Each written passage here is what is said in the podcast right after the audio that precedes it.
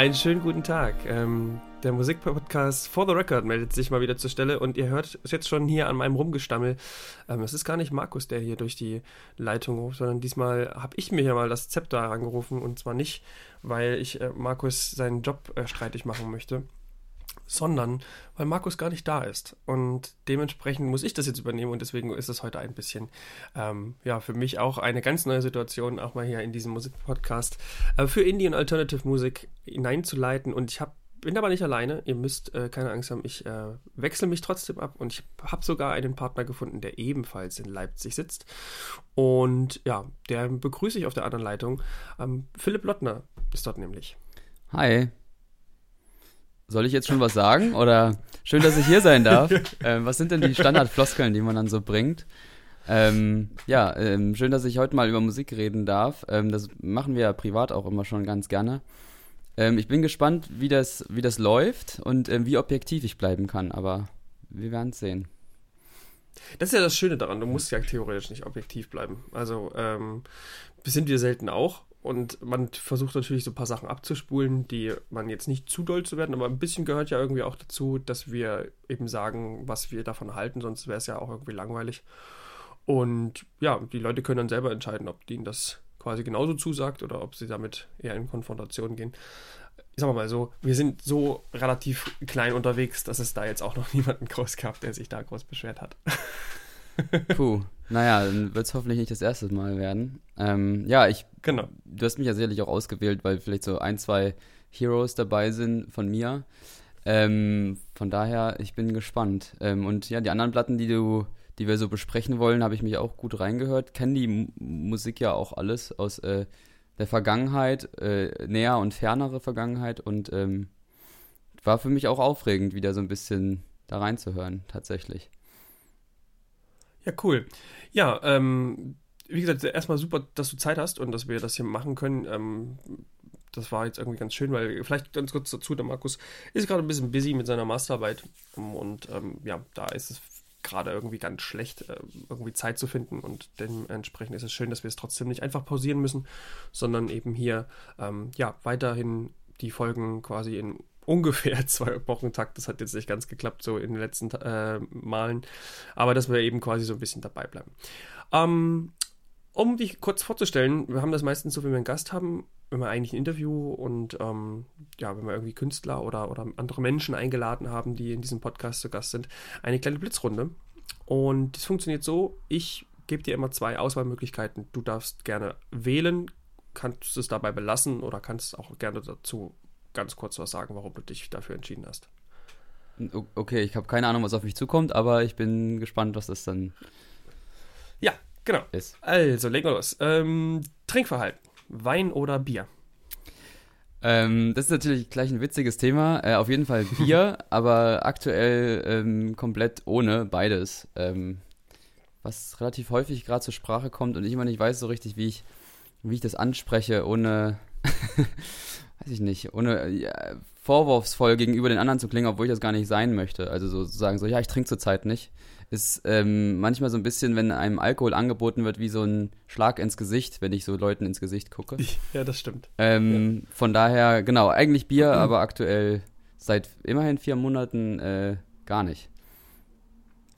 Ja, ich finde das, find das eigentlich ja ziemlich cool. Tatsächlich hat das ein bisschen auch Eindruck auf mich äh, hinterlassen und ich ähm, hatte, hatte es äh, zumindest vor bis, bis, zur, bis zur Landesbabyparty und äh, da hatten wir dann einfach ähm, so viel Bier geordert, es steht hier so viel rum hier, dass ich, äh, da bin ich dann wieder sehr, sehr alter Ossi. Ich muss ja das ähm, aufbrauchen, was da ist. Auch wenn das totaler Quatsch ist. Aber ja, ja. Ähm, das sagt mein Vater auch immer. so gepolt. Wenn, Bier, wenn, das Bier da ist, muss es ja getrunken werden. Das, genau. Ja.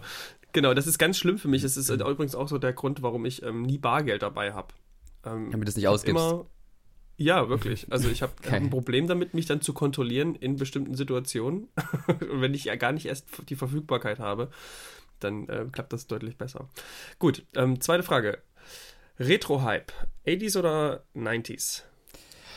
Oh, naja, wahrscheinlich hätte ich vor anderthalb Jahren noch äh, 80s gesagt. Äh, dann bin ich langsam zu 90s übergegangen. Aber ich glaube, beides ist schon wieder ein bisschen, für mich irgendwie schon wieder ein bisschen durch. Ich bin in die 2000er langsam schon wieder übergesprungen. Oh, interessant, ähm, ja. Also Placebo und sowas in die Richtung. Ähm, aber natürlich auch eher so als Partygag. Ähm, so ganz privat höre ich das auch alles nicht. Außer man muss schon sagen, wenn man dann tatsächlich ein bisschen nerdiger wieder wird, dann die Blur-Platten oder sowas in die Richtung, das ist schon einfach richtig gute, gute, gute Musik und das würde heute, glaube ich, schon wieder genauso funktionieren. Ähm, aber ich glaube, der ist bei seinen Gorillas ganz happy. Von daher glaube ich nicht, dass man von Blur nochmal was erwarten kann. Ja. ja. Sehr gut. Hörvorlieben, Synthi oder Gitarren? Boah, da muss ich ganz klar Gitarren sagen, obwohl ich jetzt ja auch selber in mein, meinem neuen Projekt äh, äh auch viel in Synthi mit einspielen lasse und das macht schon sehr viel Spaß. Ähm, von daher ähm, schlagen inzwischen meine Herzen tatsächlich für beides. Hätte ich auch nicht gedacht vor, weiß ich nicht, äh, in meiner Punk-Hardcore-Zeit, dass das mal passiert, aber. ja, ja, genau. Ich, ich, hätte, also, Lotti früher hätte das auf jeden Fall nicht so gesehen. Äh, genau. Mit Synthi. Ja. Ähm, aber inzwischen, ähm, ja, kommen sie sich näher, aber natürlich muss ich bei der Gitarre bleiben. Alles klar, genau. Ähm, Recording, du nimmst ja auch aber auf, dementsprechend ähm, mit Metronom oder ohne? Ähm, mit. Und äh, das ist auch ganz wichtig. Gerade wenn man Ideen aufnimmt, oft sind die Ideen dann eigentlich schon bei mir zum Beispiel der finale Take, weil die dann irgendwie viel verspielter und angenehmer klingen. Aber das ist wiederum der Charme, auch ohne Metronom aufzunehmen, dass man eigentlich irgendwie viel dynamischer und emotionaler aufnimmt und es nicht ganz so, ich nenne es jetzt mal kalt ist. Ähm, ich würde Singer-Songwriter-Sachen, die ich ja auch mal eine Phase gemacht habe, wahrscheinlich eher ohne aufnehmen. Aber in einem Band-Setup ist, glaube ich, das Metronom schon sehr wichtig und da muss man auf anderen Wegen probieren, das Ganze ein bisschen dynamisch und emotional zu gestalten. Ja. Ja, sehr gut. Ja, ich finde, also ja, genau. Ich glaube, so ganz, man kann sich diesen äh, Antworten auch meistens nicht so ganz ähm, zu 100% anschließen. Das ist immer so ein bisschen ja. situationsabhängig, denke ich. Konzerte, ähm, auch wenn es momentan wenige davon gibt. Ähm, Club oder lieber Festival? Äh, oh, bei, ich mag beides gern. Und außerdem, ich war gestern auf dem Konzert und vorgestern im Theater. Also in Leipzig geht es wieder los. Mit 2G natürlich. Cool. Ähm, aber mhm. das macht einen so glücklich. Also, und jetzt die letzten zwei Tage so viele äh, Gefühle in mir hochgekommen, so seit zwei Jahren wieder in diese Läden zu gehen. Also das macht einen ehrlich gesagt schon sehr emotional und auch glücklich. Und natürlich ist es immer ein bisschen, also Berührungsängste sind total da, ne? Also mit, ohne Maske. Eigentlich sind ja alle geimpft. Ähm, ja, ja, ich weiß, ich weiß, was du meinst, ja. Aber ähm, ja, also ich kann mich nicht entscheiden. Ich hatte richtig großartige Konzerte schon auf dem Festival und da, da ist ja immer noch viel mehr dabei. So und in Clubnacht, dann ist es ja häufig so, dass ist so ein Konzert und man geht dann heim. Das ist irgendwie, man ist in einer ganz anderen Stimmung, aber ja, also ich, da kann ich mich auch nicht entscheiden. Viele sagen ja, ich will eine Band auf jeden Fall auf Tour in einem Club sehen. Aber ich glaube, das ist, ist auch ein bisschen, es ist auch ein bisschen so bandabhängig. Also manche Bands, die die mhm. überzeugen mhm. halt total auf Festivals, selbst wenn die einen Nachmittagsslot haben. Ähm, und über eine dieser Bands äh, reden wir ja auch nachher noch. Ähm, von daher, ähm, wo ich ein tolles, tolles Festivalerlebnis hatte, ähm, genau, aber da brauchen Ach, wir cool. jetzt nicht, brauchen wir jetzt nicht schon drüber ja. reden. Da bin ich gespannt. ähm, genau, dann kommen wir zur nächsten Frage: Musikkonsum, Boxen oder Kopfhörer? Äh, auch beides. Ähm, ich habe jetzt, dadurch, dadurch, dass man sich zu Hause halt auch so ein bisschen jetzt auch ähm, studiomäßig eingerichtet hat, hat man halt sich mal so Studiomonitore besorgt und das ist natürlich ein Klangerlebnis, das hat man wahrscheinlich vorher noch nicht gehabt und vor allen Dingen, wenn man sich so ein bisschen anfängt auszukennen mit Aufnahmen, da geht es ja auch um Frequenzen und wo packt man irgendwelche Instrumente hin, äh, eher so auf die Seite oder in die Mitte ähm, vom Hörgefühl her und ähm, da lernt man solche Monitorboxen echt, echt mal zu schätzen und fängt an, Spuren zu hören, die man vorher nie gehört hat und auch mit dem Kopfhörer schwierig hört, weil da hat man einfach nur gefühlt rechts und links. Und ähm, bei, beim Raumklang ist das irgendwie noch ein bisschen mehr. Von daher, ich finde beides richtig toll, ähm, aber ich bin natürlich ein Mensch, der unterwegs immer Kopfhörer dabei hat. Das heißt, ähm, ja, also Kopfhörer ist natürlich immer so ein hat, hat noch ein bisschen, also hat man halt immer dabei so. Also da konsumiert wahrscheinlich, konsumiert man wahrscheinlich am meisten Musik mit. Von daher. Ja. Ja. Hast du große oder kleine Kopfhörer? Also hier quasi hast du Over, Over Ears? Nee, ich bin ein In-Ear-Fan, aber aus der ja. Prakta Praktikabilität her. Also es ist einfach immer schnell eingepackt und du bist auch nicht so auffällig damit und ja, ich bin, also ich, genau. Ja, weil ich, ich renne ja immer mit meinen, mit meinen, mit meinen Bose-Over-Ear-Dingern umher. Ja. Ähm, das hat auch natürlich ähm, seine entsprechenden Nachteile, aber auf der anderen Seite ist es auch immer. Ja, also ich bin mit den In-Ear, das hat mich irgendwie. Ich kann jetzt nicht sagen, dass ich jetzt schon mal da High-Class-In-Ear-Dinger hatte, aber das hat mich mal ein bisschen sehr schnell genervt.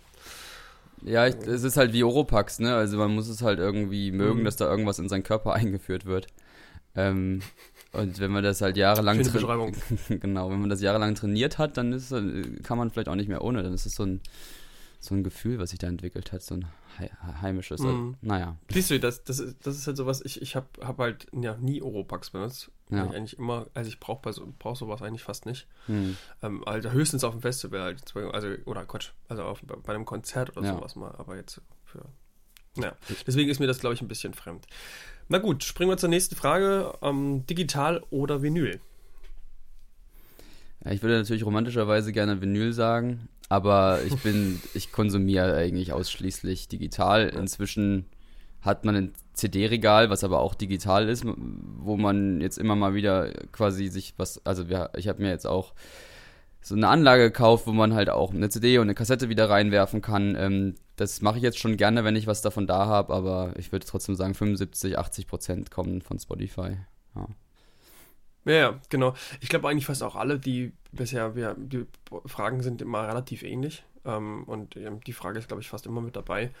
Und ist eigentlich fast bei allen so, dass es so beantwortet wird. Also Vinyl ist so ein bisschen die Herzensangelegenheit, aber ähm, ich glaube, keiner von uns, oder zumindest diejenigen, die wir so hier hatten, ist jetzt so nerdig genug, dass er sich so richtig da in dieses Vinyl-Game hinein äh, begibt, was ja dann ja auch wirklich heißt, so dass du diese ähm, Hi-Fi-Geschichten äh, marschierst, so irgendwie. Mhm. Ähm, und dann da, also du brauchst ja eigentlich zig Sachen, damit das irgendwie, und wenn ein Teil davon quasi nur so ein Billo-Ding ist, dann ist es schon, glaube ich, wieder schwierig. Also, ist so, habe ich den Eindruck, sagen wir es mal so. Ja. Weil ich habe auch nur so ein, so ein, so ein Medion-Plattenspieler und ich, das tut mir fast immer weh, dann eine Platte drauf zu hören, weil, weil das eigentlich äh, ganz, ganz blöd klingt.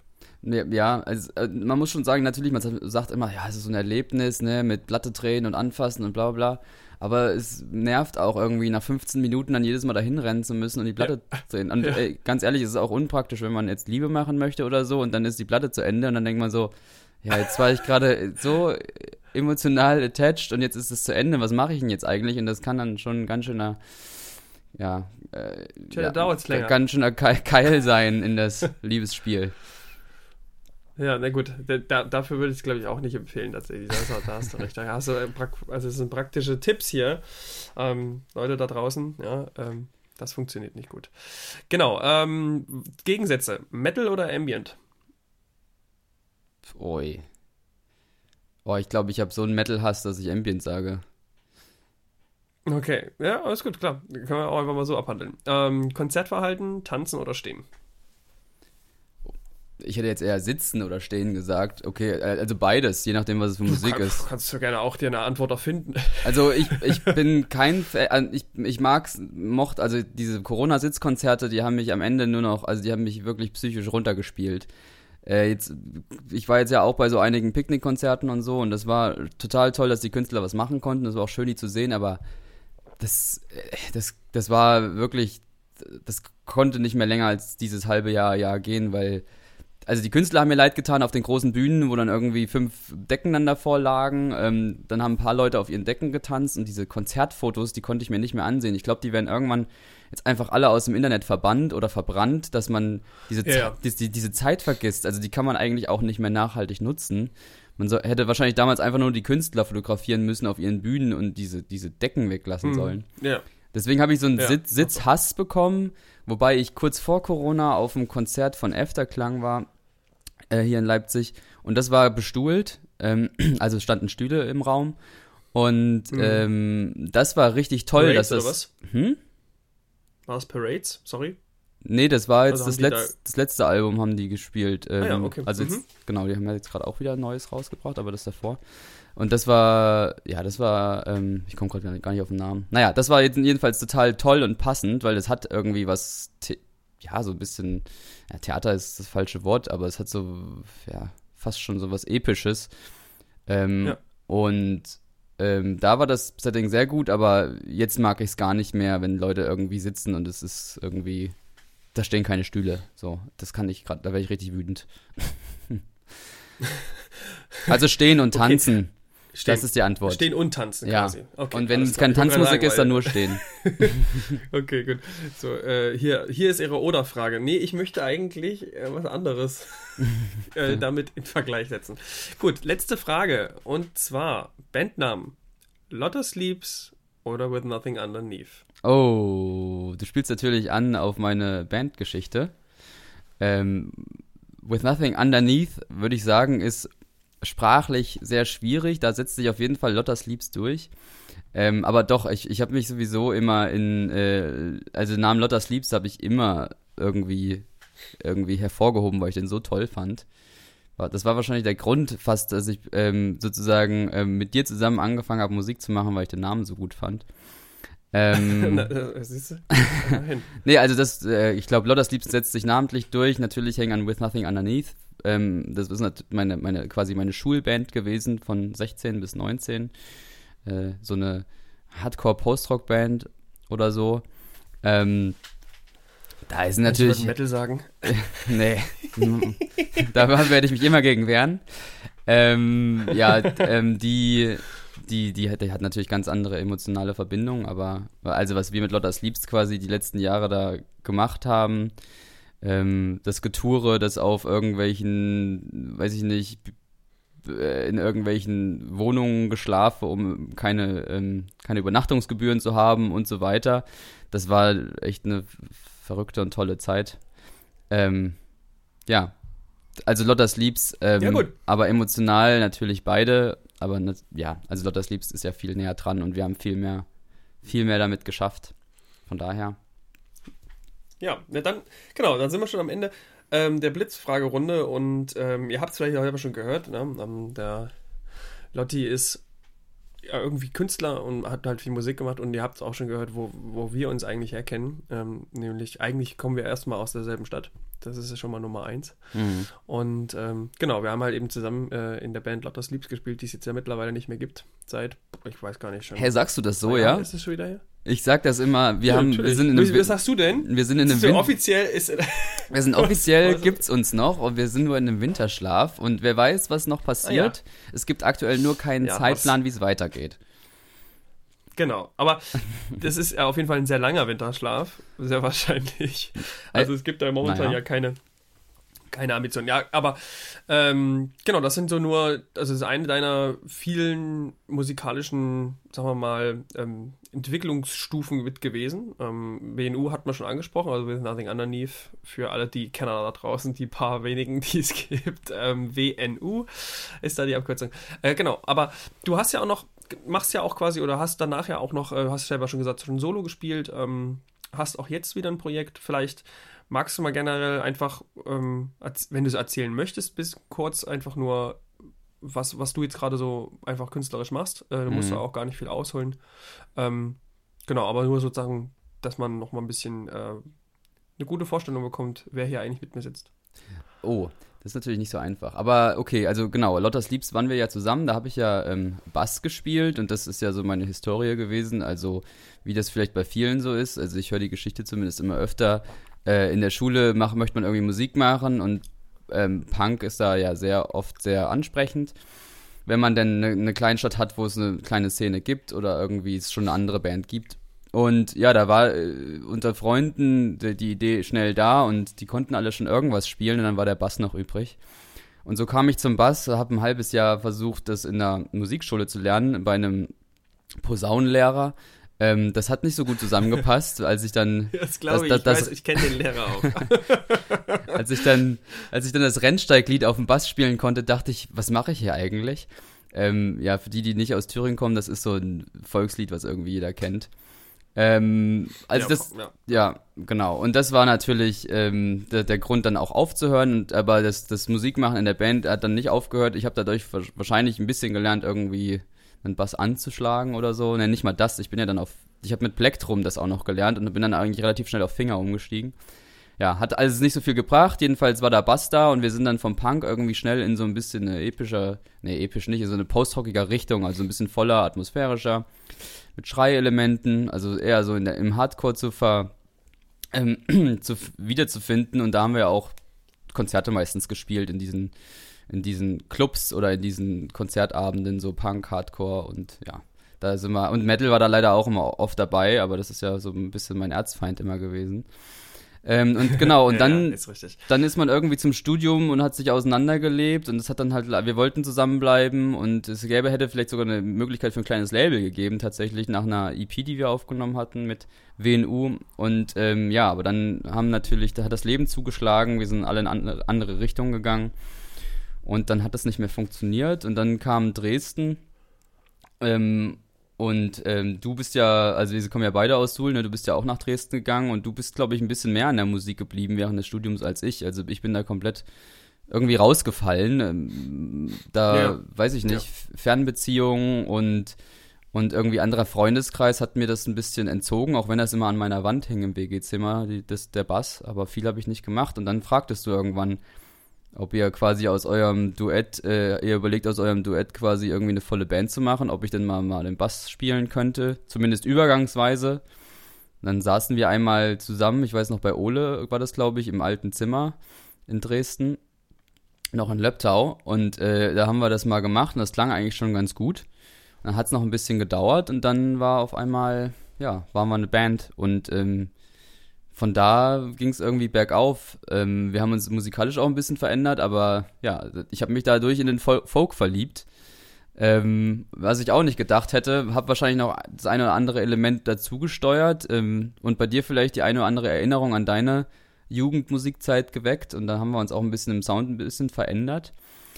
Ähm, und das ging ein paar Jahre ja gut. Ähm, und wir haben viel getourt, haben eine Platte aufgenommen, haben ein total schönes Video ja. gemacht, haben nette, viele nette Menschen kennengelernt in Deutschland. Das war eine ganz großartige Zeit, aber ich möchte jetzt hier nicht zu viel darüber reden. Und ja, und dann kam mal wieder das Leben ins Spiel. Das Studium war zu Ende, Leute sind woanders hingegangen zum Arbeiten und das Projekt Lotters Liebs wurde immer schwieriger äh, aufrechtzuerhalten, auch wenn wir es einige Jahre hinbekommen haben, diese Leipzig-Dresden-Distanz ja, hinzubekommen. Und ich glaube ja. tatsächlich, unsere aktivsten Jahre waren eigentlich auch schon, als ich in Leipzig war. Ähm, aber ja, sobald dann, genau. genau, ich war halt der Erste, der irgendwie äh, arbeitstätig war und die anderen hatten noch ein bisschen mehr Freiheiten durch Uni und Co. Und als dann mehr arbeitstätig wurden, wurde es dann halt immer schwieriger. Ähm, ja, und dann, na, so, so wie es ist, ne? Also wenn man es nicht mehr schafft, einmal im Monat sich zum Proben zu sehen, ähm, dann kriegt man vielleicht noch ein paar Konzerte gespielt, weil man gut eingespielt ist, aber irgendwie eine neue Platte aufgenommen ist schwer. Und wenn du auf Konzerten bist und äh, die Leute kommen zu einem Konzert, weil sie sich die Platte online anhören und wir spielen nur noch neue Songs, weil wir eigentlich auch anderes Publikum ziehen wollen, dann passt das irgendwie nicht mehr zusammen. Und dann ist das irgendwann langsam ein bisschen eingeschlafen. Dazu kamen noch andere Musikprojekte bei, bei allen irgendwie. Und mir war das dann immer, ich hätte gerne mehr gemacht, aber es war auch schwer zu organisieren. Und dann habe ich irgendwann angefangen, eine Gitarre in die Hand zu nehmen und habe dann, wie gesagt, selber Mu Musik gemacht, die, die quasi für sich funktioniert. Also so ein Bass und ein Gesang ist ja immer schwierig. Äh, nur zu verbinden soll es auch geben. Und dann war der erste Schritt quasi Akustikgitarre und Gesang, also typisch Singer-Songwriter, so auch sehr motiviert von Moritz Kremer, um den es heute, glaube ich, ähm, gehen soll. Ich glaube, der hat mich auch so ein bisschen in diese ganze Szene reingezogen, um ehrlich zu sein. Ähm, war auch kein großer Fan von Singer-Songwriter-Musik und inzwischen, also es gab da eine Zeit, da konnte ich gar nichts anderes hören. Ähm, auch in der Phase, wo ich das selber gemacht habe. Und da kamen auch einige Auftritte zustande tatsächlich. Also auch mal im Ostpol ähm, in, in, in Dresden gespielt, Solo. Ja, auch, stimmt, genau. auch hier in ja. Leipzig in den Kammerspielen ein Solo-Konzert gemacht. Also ein bisschen was kam zusammen und das hat auch Spaß gemacht, aber ich habe irgendwie immer gemerkt, und ich glaube, du hast auch mal nach einem Konzert gesagt, so, also man merkt halt, dass du irgendwie eine Band möchtest und auch so deine Songs schreibst und ähm, das auch gut tun würde. Und ja, als Verfechter äh, der Position, dass alles quasi live gespielt werden muss, was man auch auf einer Aufnahme hört, konnte ich ja alleine nur Gitarre und Gesang machen. Und irgendwann habe ich mich aber von diesem, von diesem ähm, Standpunkt entfernt und gesagt, so, nee, ich kann eigentlich, ich kann ja viel mehr spielen. Ähm, jetzt schreibe ich einfach Songs zu Hause, habe mir ein bisschen Mikros gekauft und Aufnahmetechnik und ähm, schreibe die einfach voll. Ich schreibe jetzt Bandsongs und mal gucken, was dann passiert. Und jetzt bin ich quasi da reingerutscht ähm, und mache jetzt quasi, äh, ähm, habe dann quasi ein paar Indie-Songs geschrieben mit Sinti, Gitarre, Bass und Schlagzeug und äh, auch meinem Gesang, was ja auch eine sehr große Neuerung ist. Es gab, ging bei Singer-Songwriter los. Da war das noch ein bisschen einfacher, schief zu singen und trotzdem sagen zu können, das passt zusammen. Jetzt muss man sich ein bisschen mehr anstrengen. Ähm, und ja, jetzt sind ein paar Indie-Songs rausgekommen und die, die gefallen so einigen Leuten und dann hat, hat, habe ich mir ein paar andere Menschen gesucht, um das irgendwie mal äh, in den Proberaum zu bekommen. Und ja, jetzt gab es schon mal einen ersten Auftritt. Ähm, Irgendwann folgt hoffentlich eine, eine Studioaufnahme und dann können wir auch noch mehr drüber reden. Ähm, genau, aber ja, wenn jemand über, äh, über Old People bei Instagram stolpert, dann ähm, kann man sich da ja schon mal warm anziehen. da kommt vielleicht noch was. ja. So, das ja, war's. Ich finde, ähm, ja, ich finde sehr gut, Mensch. Das, du hast so, einen richtig schönen, so eine richtig schöne äh, Geschichte deiner, deiner äh, musikalischen Entwicklung hier äh, gezimmert. Weil, ähm, ich, für mich, der, der ja quasi immer von entweder aktiv mit dabei war oder eben von außen geguckt hat, war das irgendwie auch nochmal sehr schön, diese Retro-Perspektive zu haben. Ähm, und mir sind so zwei Sachen eigentlich ähm, aufgefallen. Das erste ist erstmal, dass wir, glaube ich, echt Glück hatten, damals in, in, in Suhl. Man kann ja viel meckern über dieses Nest und ich glaube, heute ist das auch vielleicht nicht mehr so. Ich kann es nicht beurteilen, muss ich ehrlich sagen. Aber unsere Generation, also die, die ähm, ein bisschen älter als wir, ein bisschen jünger als wir, mhm. die haben ganz schön viel künstlerisch gemacht. Also es war ja. erstmal, es gab eine Bandszene. Ich merke das jetzt ja, ich bin ja in, in, in Meißen ähm, Lehrer und da gibt es sowas gar nicht. Überhaupt nicht. Obwohl das, also ich meine, das ist noch ein bisschen kleiner, aber eigentlich, du fragst dich da wirklich, gibt es denn hier in, im, im Ort keine Bands? Gibt es hier keine Schülerbands? die irgendwie äh, Bock haben, mal äh, was ähm, aufzutreten, weil ich hätte eigentlich echt Lust, das mit ein bisschen mit anzukurbeln, mhm. so, ne? Dass sich das vielleicht auch mal, dass die sich das auch mal trauen, ähm, irgendwie sowas zu machen. Es gibt aber auch da irgendwie keine Räume oder schwierig zumindest. Ähm, ich meine, klar, die Musiklandschaft hat sich geändert. Ich glaube, Bands sind einfach generell nicht mehr so relevant. Ähm, zumindest so, so beim, bei, den, bei den Kids, die halt aufwachsen. Also ich merke das zumindest so mal, wenn die Musik hören, das ist meistens viel, viel Elektronisches ähm, dabei und auch sehr viel, ähm, wenn, wenn dann Hip-Hop oder sowas, also eher mhm. so Solo-Künstler oder elektronisch. Aber ich muss sagen im Nachhinein, dass wir da echt Glück hatten, dass, dass da so viel existierte, dass man überhaupt auf die Idee kam, ja eine Band zu gründen überhaupt. Ne? Und, also äh, ich muss da echt viel ich muss echt da an der Stelle mal ein krasses Shoutout zu, zu der Band Radio Havanna machen. Die kennt man ja, ja. glaube ich, inzwischen in der deutschen Punk-Szene ziemlich gut. Die kommen nämlich auch aus unserem Nest und die haben echt viel für, dafür getan, dass quasi unsere Generation dort in der Stadt auch ein Stück weit politisch aktiv geworden ist. Die haben Punk-Festivals organisiert, die haben echt geile Bands irgendwie ja, ja.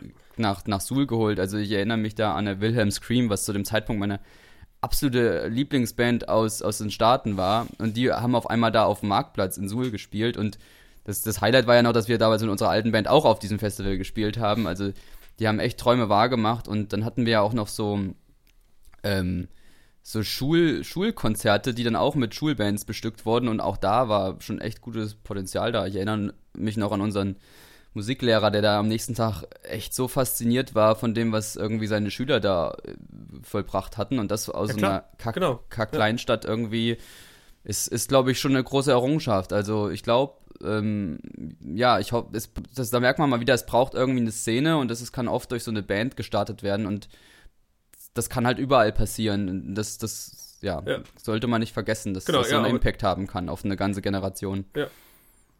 Genau, also das ist halt auch der Punkt im Endeffekt, also für, für die, diese Zeitrechnung für mich fängt eben auch mit Radio Havana an. Also ich, ich vielleicht gab es davor auch schon Bands und vielleicht haben die auch irgendwo quasi ihre, ne, äh, die, ihre Inspiration dazu gehabt oder so, weiß ich aber nicht. Äh, denn, denn das war quasi so die Band, die war schon zu dem Zeitpunkt bekannter. Ähm, über die, über die Stadtgrenzen hinaus, zumindest ja. szenetypisch so ein bisschen. Und das sind ja auch die einzigen, ich so sagen, die es so richtig geschafft haben. Also die halt wirklich, die sind bekannt. Ähm, ich bin da immer wieder überrascht, wie dann, also gerade so, wer sich mit Punk beschäftigt, äh, kennt die eigentlich mittlerweile. Und das ist irgendwie cool, ähm, das zu sehen. Und, und die haben, glaube ich, sehr, sehr viel eben inspiriert. Naja, jeder, jeder hatte die Demo von denen, ne? Also es gab so eine gebrannte Demo von denen. Ähm, und die, irgendwie hatte die gefühlt jeder und konnte auch schon jeder mitsingen. Ähm, da gab es schon Konzerte im, im Saal. Das war der einzige Club so in der, in der Stadt direkt, glaube ich. Ja, genau. äh, zu der Zeitpunkt noch, also Suhl hatte glaube ich mal mehr, aber die haben da auch alle schon geschlossen gehabt. Und die haben, ja, das war wirklich cool. So, also es war eine richtig gute Zeit und die haben es halt auch richtig gemacht und die waren halt auch konsequent. Die sind zusammengeblieben, die sind alle nach Berlin gegangen und haben dort einfach weiter ja. dran gearbeitet während des Studiums. Und ich glaube, das brauchst du einfach auch, wenn man sich so mal viele Bandgeschichten anguckt. Das ist ja. auch einfach Jahre an Arbeit, bis man wirklich an den Punkten ist. So und diese, die Leute, die da aus dem Nichts kommen, manchmal, das ist auch. Ähm, die haben da auch Jahre schon vielleicht unter anderen Namen gearbeitet und haben da eben auch schon Kontakte erarbeitet und sind dann quasi mit irgendwie einem neuen Projekt dann schnell bekannt geworden. Aber ja, die haben sich einfach das hart erarbeitet und sind jetzt wahrscheinlich vollkommen zurecht da, wo sie sind. Und dann kann man auch drüber sagen, wie man die Musik findet oder nicht. Aber das muss man absolut anerkennen, was die da geschafft haben. Das ist echt cool. Ich glaube, die waren sogar mal auf Tour mit Anti-Flag in den Vereinigten Staaten so. Also ja, ja, die, die kennen die relativ gut, glaube ich sogar. Ich glaube sogar teilweise, dass die mit, mit, den Songs manchmal mitmachen und sowas. Also es ist schon. Genau, Anni ist ja auch Booker. Ich glaube, der hat auch dann dadurch die Kontakte einfach auch in Deutschland ja. äh, weit äh, quasi ja. diese Punkbands zu booken und dann kennt man die halt auch. Also, aber so muss man es machen, so. so. So knüpft man eben diese Netzwerke. Ja, und auch überhaupt diese Priorität haben. Also das ist schon auch äh, krass, dass dann wirklich alle sagen, so, wir ziehen da mit, das ist unsere oberste Priorität quasi so irgendwie. Halt, kommt als erstes quasi nach vielleicht noch der selbst das Berufsleben ist ja davon dann beeinflusst. Ja, ja. Also ich hatte Anni mal vor zwei, drei Jahren hier in Leipzig getroffen auf einem Konzert. Also, und wir hatten uns auch dann relativ schnell wiedererkannt, was ja auch eine Überraschung war. Und dann irgendwie so am Merch stand noch die gleichen Gesichter von früher zu sehen. Also auch selbst die Leute, die ja so ein bisschen mit in der, in der im erweiterten Kreis waren, hängen da noch mit drin und machen das, wenn sie Zeit haben, kommen die halt noch mit auf Tour und so. Das ist echt toll zu sehen, so eine, irgendwie so eine Community zu haben. Und das braucht's auch. Und er meinte auch, ja, ja, also wir machen das jetzt nicht Vollzeit. Wir könnten es machen, dann könnten wir vielleicht gerade so davon leben, aber der eine ist irgendwie noch Teilzeit irgendwie an der Uni angestellt und der andere macht dies und das. Also die haben alle noch quasi einen Job, aber versuchen, glaube ich, einmal im Jahr irgendwie so ein, oder versuchen so 30 Konzerte zu spielen mit zwei kleineren Touren oder einer großen Tour und ja, das ist, glaube ich, das ist, also die haben einen echt coolen Weg gefunden, muss man schon sagen. Also Hut ab. Ja. Genau, also nochmal hier an der Stelle gerne nochmal auch äh, von uns ein Shoutout an Radio Havana. Ähm, das Zweite, was mir aufgefallen ist, danach müssen wir mal langsam zur Musik kommen, ist, äh, dass ja. ich das Gefühl habe von, von denjenigen, die so musikalisch mich irgendwie mit begleitet haben, bist du tatsächlich jemand, der sich am weitesten weiterentwickelt hat. Also wenn ich mir das so angucke, hier so die, die Station, das ist ja erstmal relativ viel Bass und jetzt in letzter Zeit dadurch, also letzter Zeit, aber in den letzten fünf Jahren hast du ja nochmal komplett, also nicht nur Akustikgitarre, sondern dann eben auch noch das mit dem Aufnehmen und so und äh, quasi auch dadurch natürlich auch andere Instrumente wie Synthi oder sowas, wie man die einsetzt. Das finde ich schon ganz schön ähm, irgendwie bewundernswert, dass du da so quasi irgendwie diese Motivation dafür gehabt hast und sogar relativ spät, wo man ja immer sagt, so, ne, in der Kindheit fällt das einem eher ein bisschen leichter, äh, neue Sachen zu lernen und so, dass du da quasi dich so reingewühlt hast, wenn man so sagen möchte. Das ist auch halt irgendwie ja, also ist bei mir relativ alles immer gleich geblieben, zum Beispiel. Ne? Also ich habe halt eher quasi die, die Instrumente im Kindesalter durchgeskippt und bin erst mit 17 auf der Gitarre gelandet, aber seitdem hat sich da nicht viel geändert. So, Gitarre, Gesang, okay, passt. so, und das finde ich, äh, fand ich, ist mir jetzt nochmal so aufgefallen tatsächlich. Das ist irgendwie sehr interessant, dass du da, äh, ja, doch jetzt mittlerweile echt eine krasse Entwicklung so auch einfach, wie viele Stationen da so dazwischen sind, ähm, hingenommen hast. Ja, danke, das nehme ich einfach mal so hin. Ähm, ja, äh, genau. das ist, dass ich hier nicht zu sehr aushole. Genau, gut. Und damit kommen wir ähm, eigentlich zum, ja, zum Kern unseres äh, Geschäfts hier ähm, und wollen uns mit Musik beschäftigen, die in den letzten zwei bis drei Wochen herausgekommen ist, denn die letzte Ausgabe ist ein bisschen spät erschienen. Und ja, genau. Also wir haben uns auf drei Alben äh, geeinigt. Bevor wir dazu kommen, möchte ich noch ganz kurz ein paar äh, Honorable Mentions loswerden. Und zwar geht es einmal um Hofti mit True Love. Und das ist so ein bisschen Bedroom Pop. Und Lo-Fi Indie Pop könnte man vielleicht auch noch dazu sagen. Und ja, die habe ich schon länger ein bisschen aufgehört. Äh, Markus hat mich da mal ein bisschen äh, an die gebracht, weil er meinte, das könnte mir gut gefallen. Und es ist tatsächlich auch echt sehr, ja, sehr schöne Bedroom-Pop-Musik, die eben ja ganz sanft mit einem umgeht und ähm, so ein bisschen ja, schwurbelig um, umherkommt. Und diesmal haben sie mit dem Produzenten von Big Thief, ne, da kommen wir ja nachher mm. noch dazu, und Bonnie Ware aufgenommen.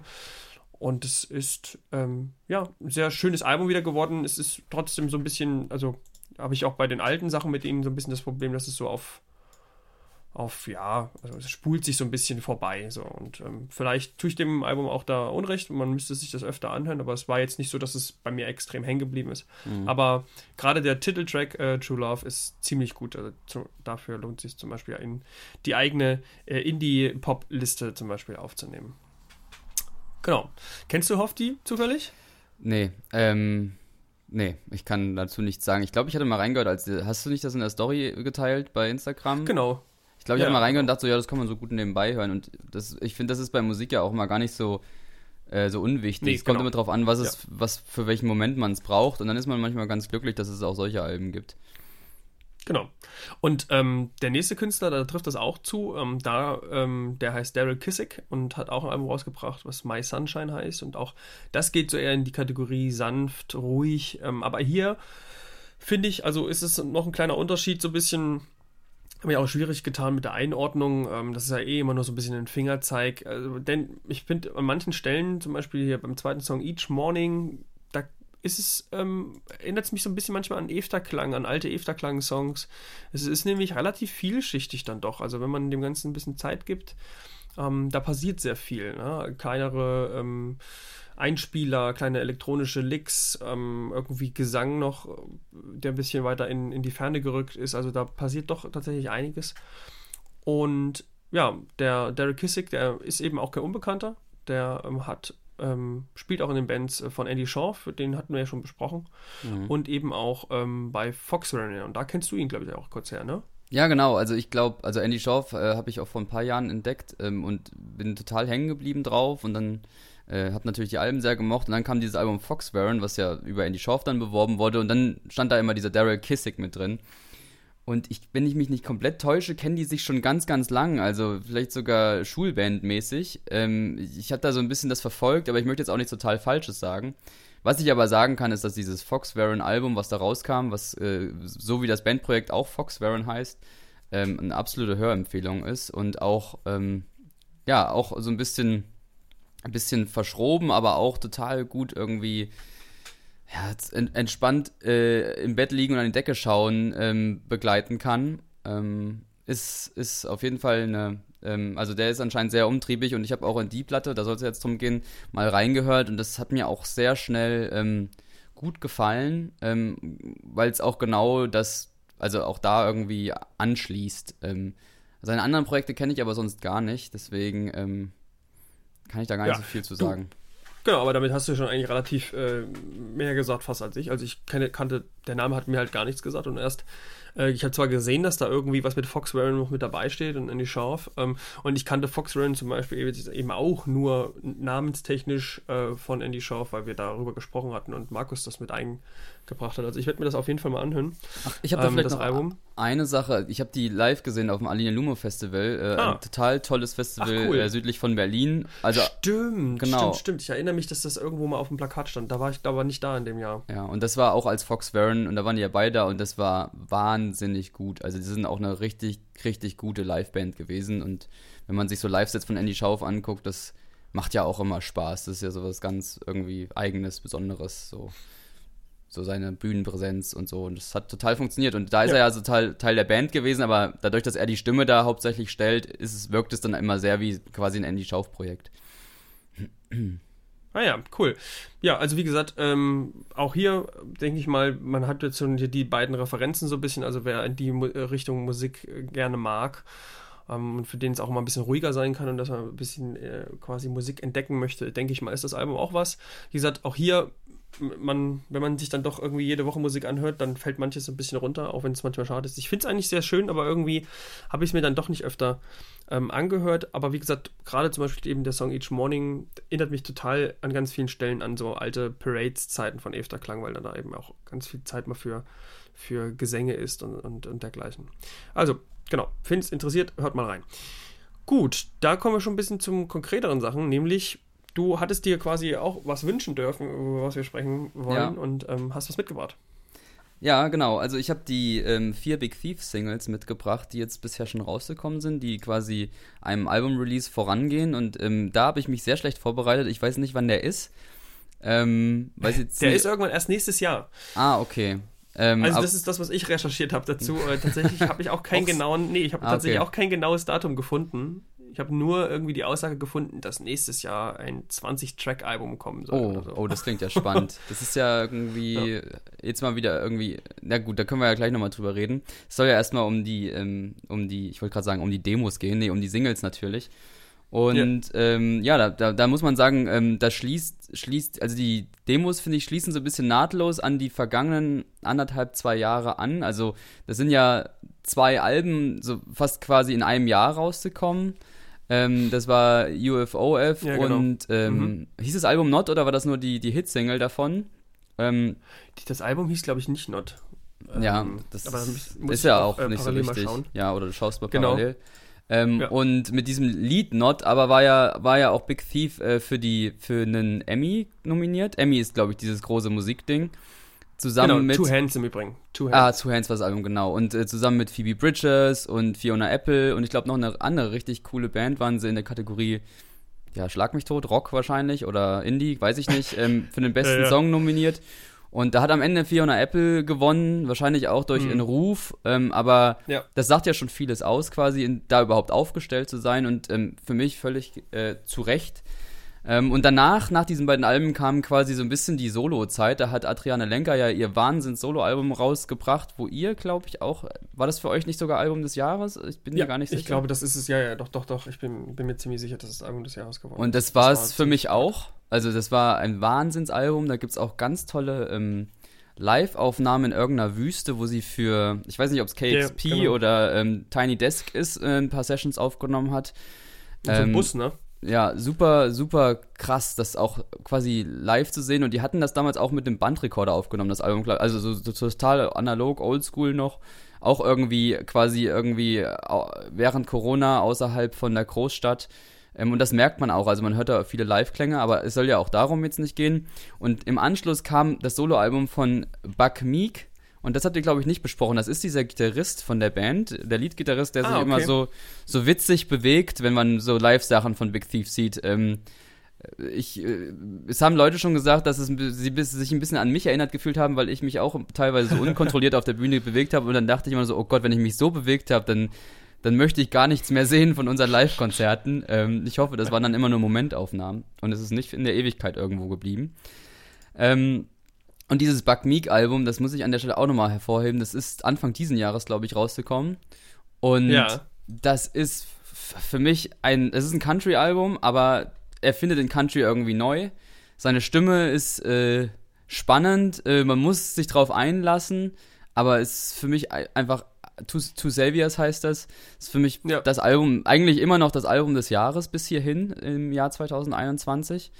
Ähm, und man kennt seine Stimme schon von einem vorherigen Projekt mit Adriana Lenker von, von A-Sides. Das ist auch eine, eine, eine, Platte gewesen, die sie rausgebracht hat, solo. Und natürlich die zweite Stimme nimmt er dann meistens auch bei den Big Thief Songs. Und nach diesen mhm. beiden Solo-Alben kamen quasi jetzt diese Singles raus. Und dann merkt man total, dass dieser Singer-Songwriter-Touch irgendwie in den ersten Demos mit drin steckte. Also bei gerade bei, ähm, jetzt muss ich nochmal, ich glaube Changes war es und äh, Certainty. Changes, ein bisschen, so, genau. fast ein bisschen Amerikaner-mäßiges ähm, Singer-Songwriter. Genau, genau äh, äh, und, und ähm, äh, Uncertainty heißt, glaube ich, das andere Lied. Ähm, da merkt man das total und dann gibt es aber einen Song und dann bist, ist man total wieder bei Big Thief angekommen. Äh, das ist Little Things, wo du dann diese ja. grandiose Leadgitarre hast, die da total eskaliert in einem ganzen Song und trotzdem irgendwie das funktioniert und nicht sich gegenseitig die Show stiehlt mit einem Gesang oder so. Ähm, also ich, ich bin ein großer Fan von den Demos und ich freue mich schon auf die neue Platte und ähm, ich habe irgendwie zu Big Thief auch eine total tolle Verbindung aufgebaut. Irgendwann kam die mir mal in so eine in eine Spotify-Playlist wurden die irgendwie reingespielt mit dem Song, ähm, äh, wie hieß er denn nochmal? Da muss ich gleich direkt nochmal nachschauen, parallel. Äh, Mary, genau, das ist so ein Klavier. eigentlich ein Klavierstück nur mit dem Gesang, was so ultra traurig mhm. und schön ist. Und das hat quasi in meine ganzen traurigen Playlists reingepasst. Und dann habe ich mich erstmal weiter reingehört und habe ja gemerkt, das ist ja fast teilweise schon Rock eigentlich. Indie-Rock, was die machen, folkiger Indie-Rock. Und ähm, habe mich dann so langsam dran gewöhnt. Dann gab es dieses Tiny Desk, äh, das erste Tiny Desk-Konzert, wo man sieht, was das einfach für eine Live-Gewalt ist. Und dann hatte ich das große Glück 2019 bei, bei einem Festival in Frankreich, es nennt sich This Is Not a Love Song Festival, die live zu sehen und deswegen auch vorhin bei der Geschichte oder bei der Frage, ob Club oder ähm, Club oder Festivalkonzert. Ähm, Big Thief hat so krass überzeugt bei diesem Konzert und ist so sympathisch, diese Band und krass emotional. Also man kennt ja Adriane Lenker manchmal in den Songs, wie sie auf einmal so rumschreit, auch auf den Studioaufnahmen und das, also das, das steht live in nichts nach. Ähm, mhm. Die sind voll da, sind super sympathisch, sind halt so ein bisschen hippie-mäßig, wie man sie vielleicht von Fotos kennt, ähm, aber das hat total gepasst. Das war dann auch noch so äh, irgendwie so staubig da die ganze Zeit und dann sind die da irgendwie barfuß auf ihrer Bühne vorne gewesen und total ausgerastet. Ähm, ja, also total tolle Band. Die Demos gefallen mir, äh, die Singles gefallen mir schon richtig gut und ich bin gespannt auf das Album.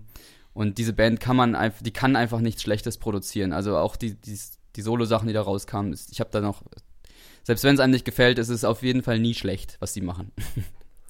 Ja, ich finde ich find ja das Überraschende bei der Band ist generell, oder was heißt das, nicht das Überraschende ist, aber ich finde es schön, dass die Band Erfolg hat, weil das ist eine Band, finde ich, die ist total unpathetisch. Die ist, du merkst den allen an, das sind einfach Musiker und, und alles andere spielt überhaupt keine Rolle. Also, ja. das, also ist das Gefühl, ne? Also die leben das halt komplett und das hörst du irgendwie auch. Das sind also die, auch jetzt hier bei den, den die vier Songs, die meinten irgendwie, sie haben 50, 50 Songideen und 20 werden es dann aufs Album schaffen. Aber das zeigt ja einfach nur auch vom Output mal, wenn man mal guckt, was die so rausgebracht haben, ne? Ja. Diese zwei Alben in 2019. Auch beide, wenn man es mal hochnimmt und zusammenrechnet, sind wir da auch bei 22 Songs. Ja. Davor hast du 2017 und 2016 jeweils ein Album, was irgendwie über 10 Songs hat.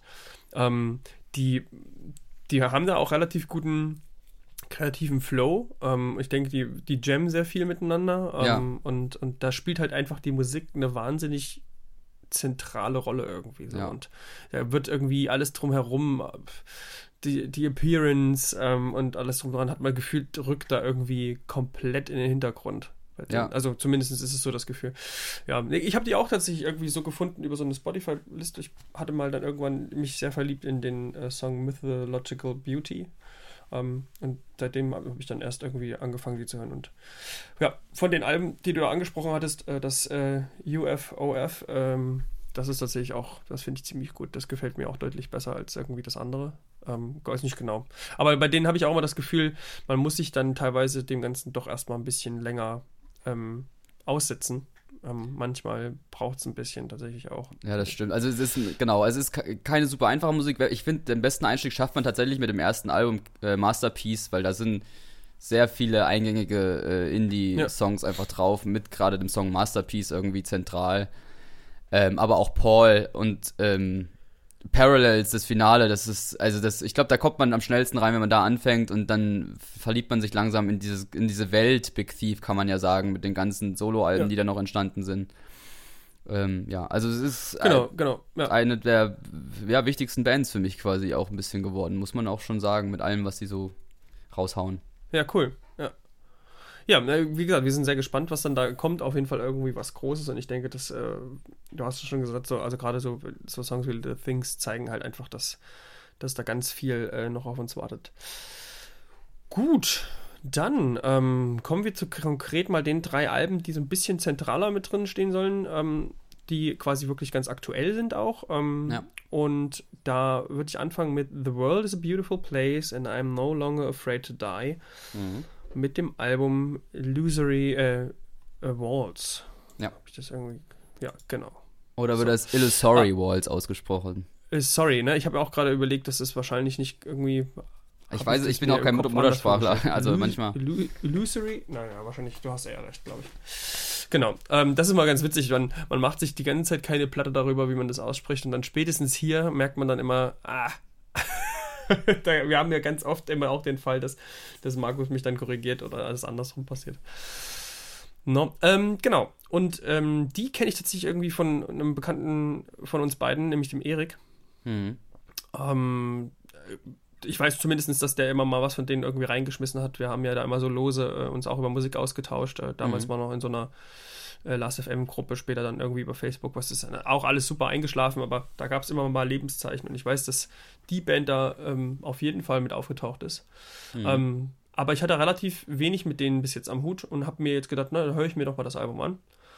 Und es ist das vierte Album, erstmal vielleicht ganz grob zu den, zu den äh, das sind irgendwie äh, fünf Mit Mitglieder, wie gesagt, für das Album. Und ähm, ja, der Name sagt im Endeffekt eigentlich auch sehr viel über die Musik aus oder sehr viel über die Themen, die ähm, die Band bespricht. Ähm, denn dieses I am no longer afraid to die, ähm, das taucht hier überall auf. Ähm, mhm. Auch The World is a Beautiful Place ist sogar lyrisch im, im letzten Track, Fear mhm. Afraid, sogar ex also genau bezeichnet. Also da wird genau das gesungen. Ähm, das fand ich interessant, weil das ja das vierte Album ist und man denkt dann irgendwie so, ja, man hat sich wahrscheinlich irgendwie was mit dem Namen gedacht und so und dann wird das irgendwie, hat das vielleicht einen Einfluss, vielleicht auch nicht. Aber dass es jetzt sozusagen auf dem vierten Album offensichtlich thematisch darum geht und vielleicht auch immer noch darum geht, dafür kenne ich die anderen Sachen nicht, finde ich dann sehr überraschend. Ja, was ist denn dein erster Eindruck erstmal? Ähm, ich ich kenn, kenn, kannte den Namen, den fand ich immer großartig, weil das ja irgendwie so ein Mantra ist, ne? Wenn man ja. irgendwie mit Angststörung zu tun hat oder sowas, einfach sich positive Gedanken zu machen, die Welt ist gar nicht so schlimm, wie man denkt. Aber der Tod ist auch nicht so schlimm, wie man denkt. Ähm, alles hat einen Anfang und ein Ende und man macht das Beste raus, was dazwischen ist. Ähm, deswegen also total toller Titel. Ähm, ich war auch von dem Cover ein bisschen angetan, wobei es schon ein bisschen Vorgeschmack darauf war, was einen erwartet. Es ähm, war so ein bisschen, was sagt man im Englischen? Blast from a Past. Also man, ich, ich habe ja viel solche Musik gehört und, hab, und hört zum Teil auch viel noch solche Musik, aber ich habe mich auch von einigen Sachen distanziert und, und die Elemente habe ich leider häufig gefunden auf der neuen Platte von denen, äh, warum ja, ich quasi ja. ein bisschen weg von der Musikrichtung bin. Ähm, beim ersten Mal hören war ich sehr underwhelmed beim zweiten Mal hören fand ich schon ein bisschen besser. Also das kommt dann wahrscheinlich auch mit der Zeit. Ähm, möchtest du erst ins Detail gehen? Sonst kann ich auch noch ein paar Worte dazu verlieren. Aber ich glaube, du willst vielleicht erst ein paar Sachen noch sagen. Ja, also genau, wir können uns das ja so hin und her schmeißen. Im Großen und Ganzen ähm, ist es ja eine Band, die eigentlich irgendwie aus dem Emo kommt. Zumindest, ähm, wenn ich das so quasi mit ja. nach geschaut habe. Ich finde aber gar nicht, dass die so doll danach mehr klingen, sondern ich finde tatsächlich ja, also es ist, glaube ich, auch ihr härtestes Album, zumindest so, was ich gefunden habe. Und ich finde da eben sehr viele progressive Elemente drin, die auch so ein bisschen manchmal an so, also soundästhetisch finde ich eben an so die 2000er irgendwie, äh, die frühen erinnern und so an Alternative Rock. Ähm, mhm. Also ich mhm. finde halt die Gitarren, das klingt manchmal wie bei Fair to Midland. Ich weiß nicht, ob du die noch kennst oder so. Mhm. Oder, mhm. oder Glassjaw oder Cave In oder so. Also, und da sind wir wahrscheinlich auch schon so ein bisschen bei dem Punkt, was du auch so vielleicht meinst, so, wo man sagt, so, ah, davon habe ich mich ein bisschen wegbewegt. Also es klingt auf jeden Fall ähm, nach einem Album, was ein bisschen aus der Zeit gefallen ist, ähm, mhm. soundästhetisch. Ja, es, also es ist zum einen modern überproduziert, finde ich, weil es ist so super sauber aufgenommen, du hörst alles so klar raus, aber da verliert es dadurch den totalen Lo-Fi-Charme. Ich habe auch mal einfach mich mal durch die älteren Platten so ein bisschen durchgeklickt und mal gehört, wie ist das so aufgenommen. Und das ist so noch so ein bisschen so rauer, punkiger irgendwie. Und dadurch ja, hat das total diesen passenden Emo-Effekt mit diesem, es ist kein Sprachgesang, aber mit diesem Geschichten erzählen, die er so macht. Und auf der neuen Platte habe ich das Gefühl, die wollten irgendwie mehr als sie können. Ich möchte jetzt nicht ihr Können absprechen, weil ich glaube, die sind technisch total gut. Also das hört man ja auch an, was sie da produziert haben, ist ja erstmal gut aufgezogen, aber es ist irgendwie so fehl am Platz. Und auch dieses, mit diesen Streichern immer zu, das ist, finde ich, total trüber, dass dann irgendwie. Ist, also, hätten ja draußen Emo-Album gemacht mit, mit den Gitarrenbass und dem Sinti, hätte das für mich, glaube ich, viel besser funktioniert, als es so, so aufzublasen. Also es wirkt immer mal so, ja, ja, so sehr genau. aufgeblasen. Ja, ja, so episch, ne? So ja, und das ist mir ein bisschen zu viel. Und dann dazu haben sie aber manchmal dann so Stellen, wo ich denke, jetzt sind wir jetzt im Pop-Punk gelandet. Also sie ähm, ja, ja, genau. Also, ich weiß nicht, ich, da hat manchmal gerade, ich höre ja gerade Motion City Soundtrack, die ich auch sehr gerne mag und mochte. Oder auch, ähm, oh, jetzt komme ich gar nicht auf Namen, ich dachte, ich hatte mir den nochmal aufgeschrieben. Ja, auf jeden Fall, äh, ja, es ist sehr, sehr, sehr pop-punkig. Und dann hast du wieder Szenen, wo du denkst, du hörst irgendwie dieses sehr technische Between the Bird and Me. Ähm, oder auch The Ocean, ähm, die also Progressive Metal machen und ja, irgendwie ist es so künstlich kalt und das sind die alten Platten halt irgendwie nicht von der Aufnahme her und das hat mich, glaube ich, am meisten gestört, sonst wäre ich da, glaube ich, auch besser reingekommen. Ja, also genau, ich gehe auch da vollkommen mit. Das sind auch so Sachen, die, ähm, also man, ich hatte irgendwie das Gefühl, ich konnte trotzdem dabei bleiben und es war nicht, das hat mich nicht so doll abgetönt, dass ich sofort das Ding ausgemacht habe. Mhm. Ähm, aber das ist vor allem dann dadurch geschuldet, aber genau, es gibt diese Stellen halt eben überall, ne, die wo man so ein bisschen so denkt, so, das ist mir jetzt irgendwie ein bisschen arg poppig und jetzt hier kommt wieder so, so ein bisschen diese, diese Gitarren und diese Metal-Gitarren rein, die dann so irgendwie nur so, so äh, eigentlich nur so Läufe machen mm, genau. äh, im Hintergrund. So mit so einem ähm, Tapping-Solo oder so, also. Genau, genau, ja. genau, genau, genau. Und ähm, ich muss aber sagen, und vielleicht das nur so mal vielleicht nochmal so, wenn du nochmal mit dem Album äh, nach, nach, dem, äh, nach der Aufnahme hier in Berührung kommen willst, die letzten beiden Songs ja. sind halt einfach ganz anders. Ja, genau, also die habe ich auch ja, Josh und Fewer Afraid sind beide zusammen einfach auch 35 Minuten lang. Mhm. Also, ne, Infinite Josh, äh, äh Josh ist 15 äh, Minuten und Fewer Afraid fast 20 Minuten lang. Und die sind die sind irgendwie, die haben mehr Raum, da ist nicht mehr so viel Rumgeniedel. Ja. Das hat mehr so eine, fast so eine Post-Rock-Attitüde. Ja. Finde ich. Äh, und, und, und die beiden Songs gefallen mir einfach richtig, richtig gut, vor allem der letzte. Also das habe ich mir auch ähm, aufgeschrieben. Weshalb ich das Album auch dann ganz gut fand, tatsächlich am Ende. Auch wenn ja. der restliche Anfang äh, eben, ja, den spult man irgendwie so ein bisschen mit durch. Also das habe ich mir auch aufgeschrieben. Up Trouble oder wie der Song heißt, glaube ich, der drittletzte. Ja hat es hat's dann doch Spaß gemacht, ne? Ich war, hat das so gehört, dass, oh, ich wollte es die ganze Zeit ausschalten. Und dann kam so irgendwie Trouble und dann kam so eine Hook im Refrain und ich dachte, ja, das ist irgendwie ein Refrain nach meinem Geschmack. Und dann habe ich weitergehört und dann fand ich auch, dass das ganz cool war. Aber ja, sie bedienen sich halt so an, an so vielen Elementen, die ich einfach nicht so gerne habe. Und ähm, das war in den letzten drei Songs auf jeden Fall besser. Ähm, ja, genau. Aber ich möchte jetzt auch nicht so viel ranten. Ähm, es ist doch, es das darfst du hier auch. Das ist okay. ja das Schöne. Man kann das ja machen, äh, das, äh, wo, wenn ich hier. also, was ich hier schon über. Äh, später vielleicht noch mal ganz kurz auf Ben Howard. Ich habe auch Ben Howard hier ja schon. das habe ich mir noch mal nach. Das habe ich noch mal nach. Das habe ich noch mal nachgehört, ja. Da, ähm, ja. Aber ich möchte ja jetzt ja auch nicht ins Detail gehen, aber da bin ich, äh, ne, nehme ich eine konträre Meinung ein zu eurer Analyse. Das ist in Ordnung, ja, genau. Sowas, äh, sowas äh, ist ja auch gern gesehen. Ich glaube, Markus und ich sind uns oft auch zu einig bei Sachen.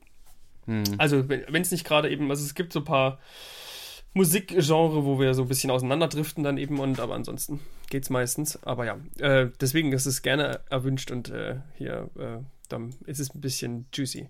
So, ja, ähm, mehr möchte ich eigentlich auch gar nicht zu dem Album sagen. Also ich finde, wie gesagt, die, die letzten beiden ähm, äh, Songs, die äh, entschädigen und mir ging es tatsächlich genauso. Ab Trouble äh, war ich irgendwie dann auf einmal mit dabei, obwohl ja Trouble vom, vom Sound her eben eigentlich genau das durchführt, was die anderen auch machen. Das stimmt. Äh, aber da war es irgendwie, da hat es mich auch gecatcht, weil es dann doch so, doch sehr ein, also sehr, der Song ist so sehr mitnehmend.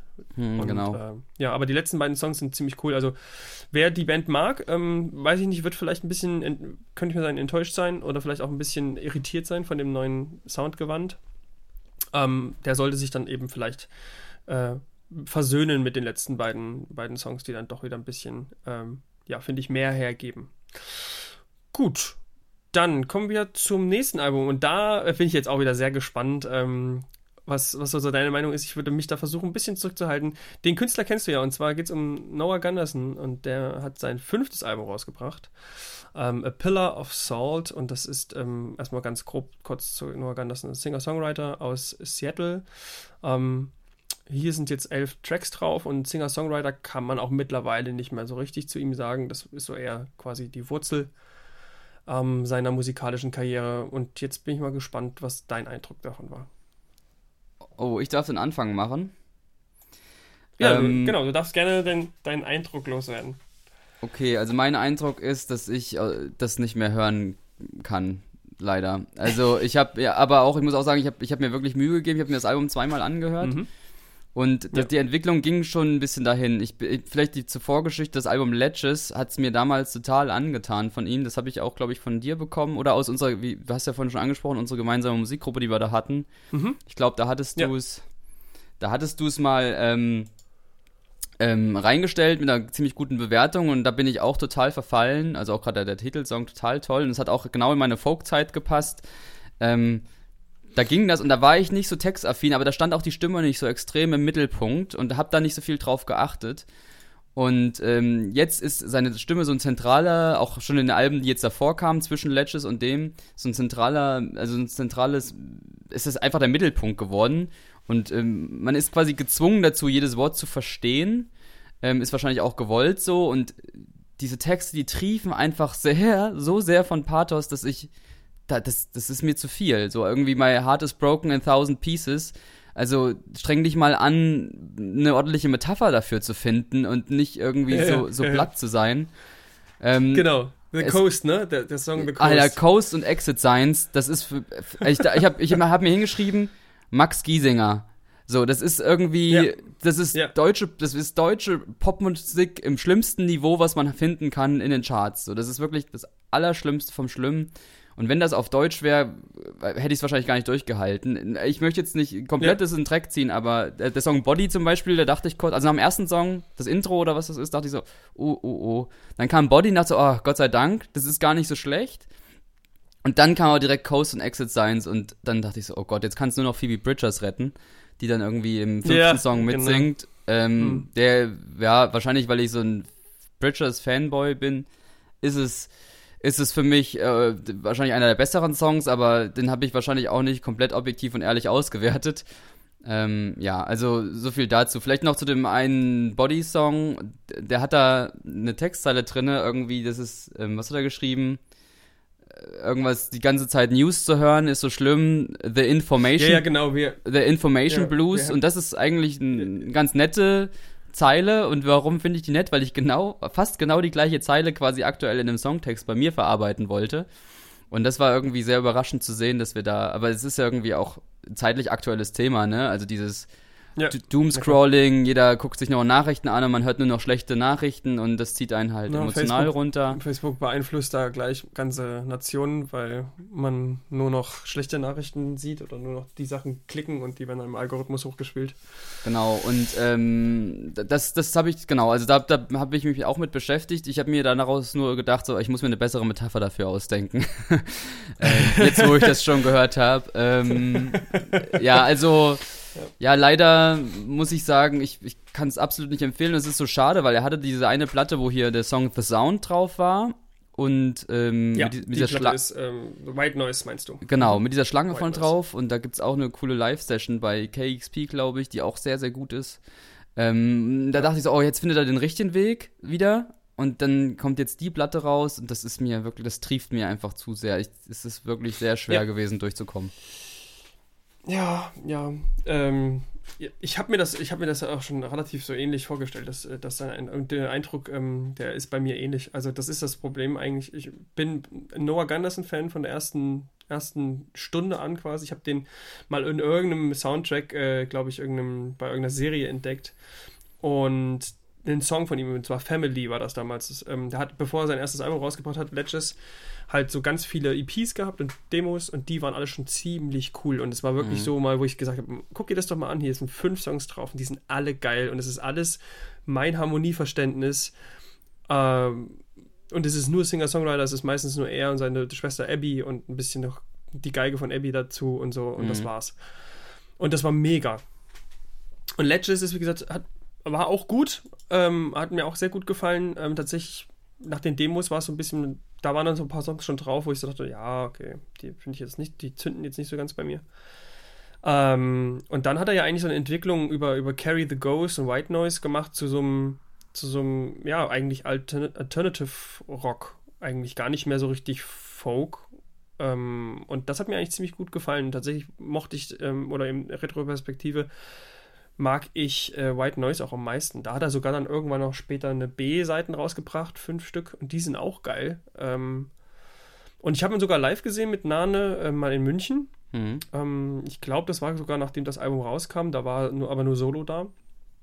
Ähm, ja, also eigentlich ein großartiger Künstler, finde ich. Ich weiß, der war schon immer sehr ähm, songtechnisch immer schon leicht am Pathos oder am Pathos geraucht.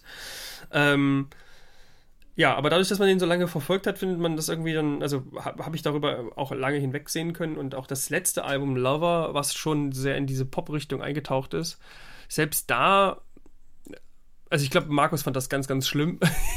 Mhm. und ich fand es am Anfang auch erst verstörend und dann habe ich mich aber äh, tatsächlich ein bisschen dran ge gewöhnt, weiß ich nicht, irgendwie, äh, und ähm, konnte dem Ganzen dann am Ende doch ein bisschen auch was abgewinnen.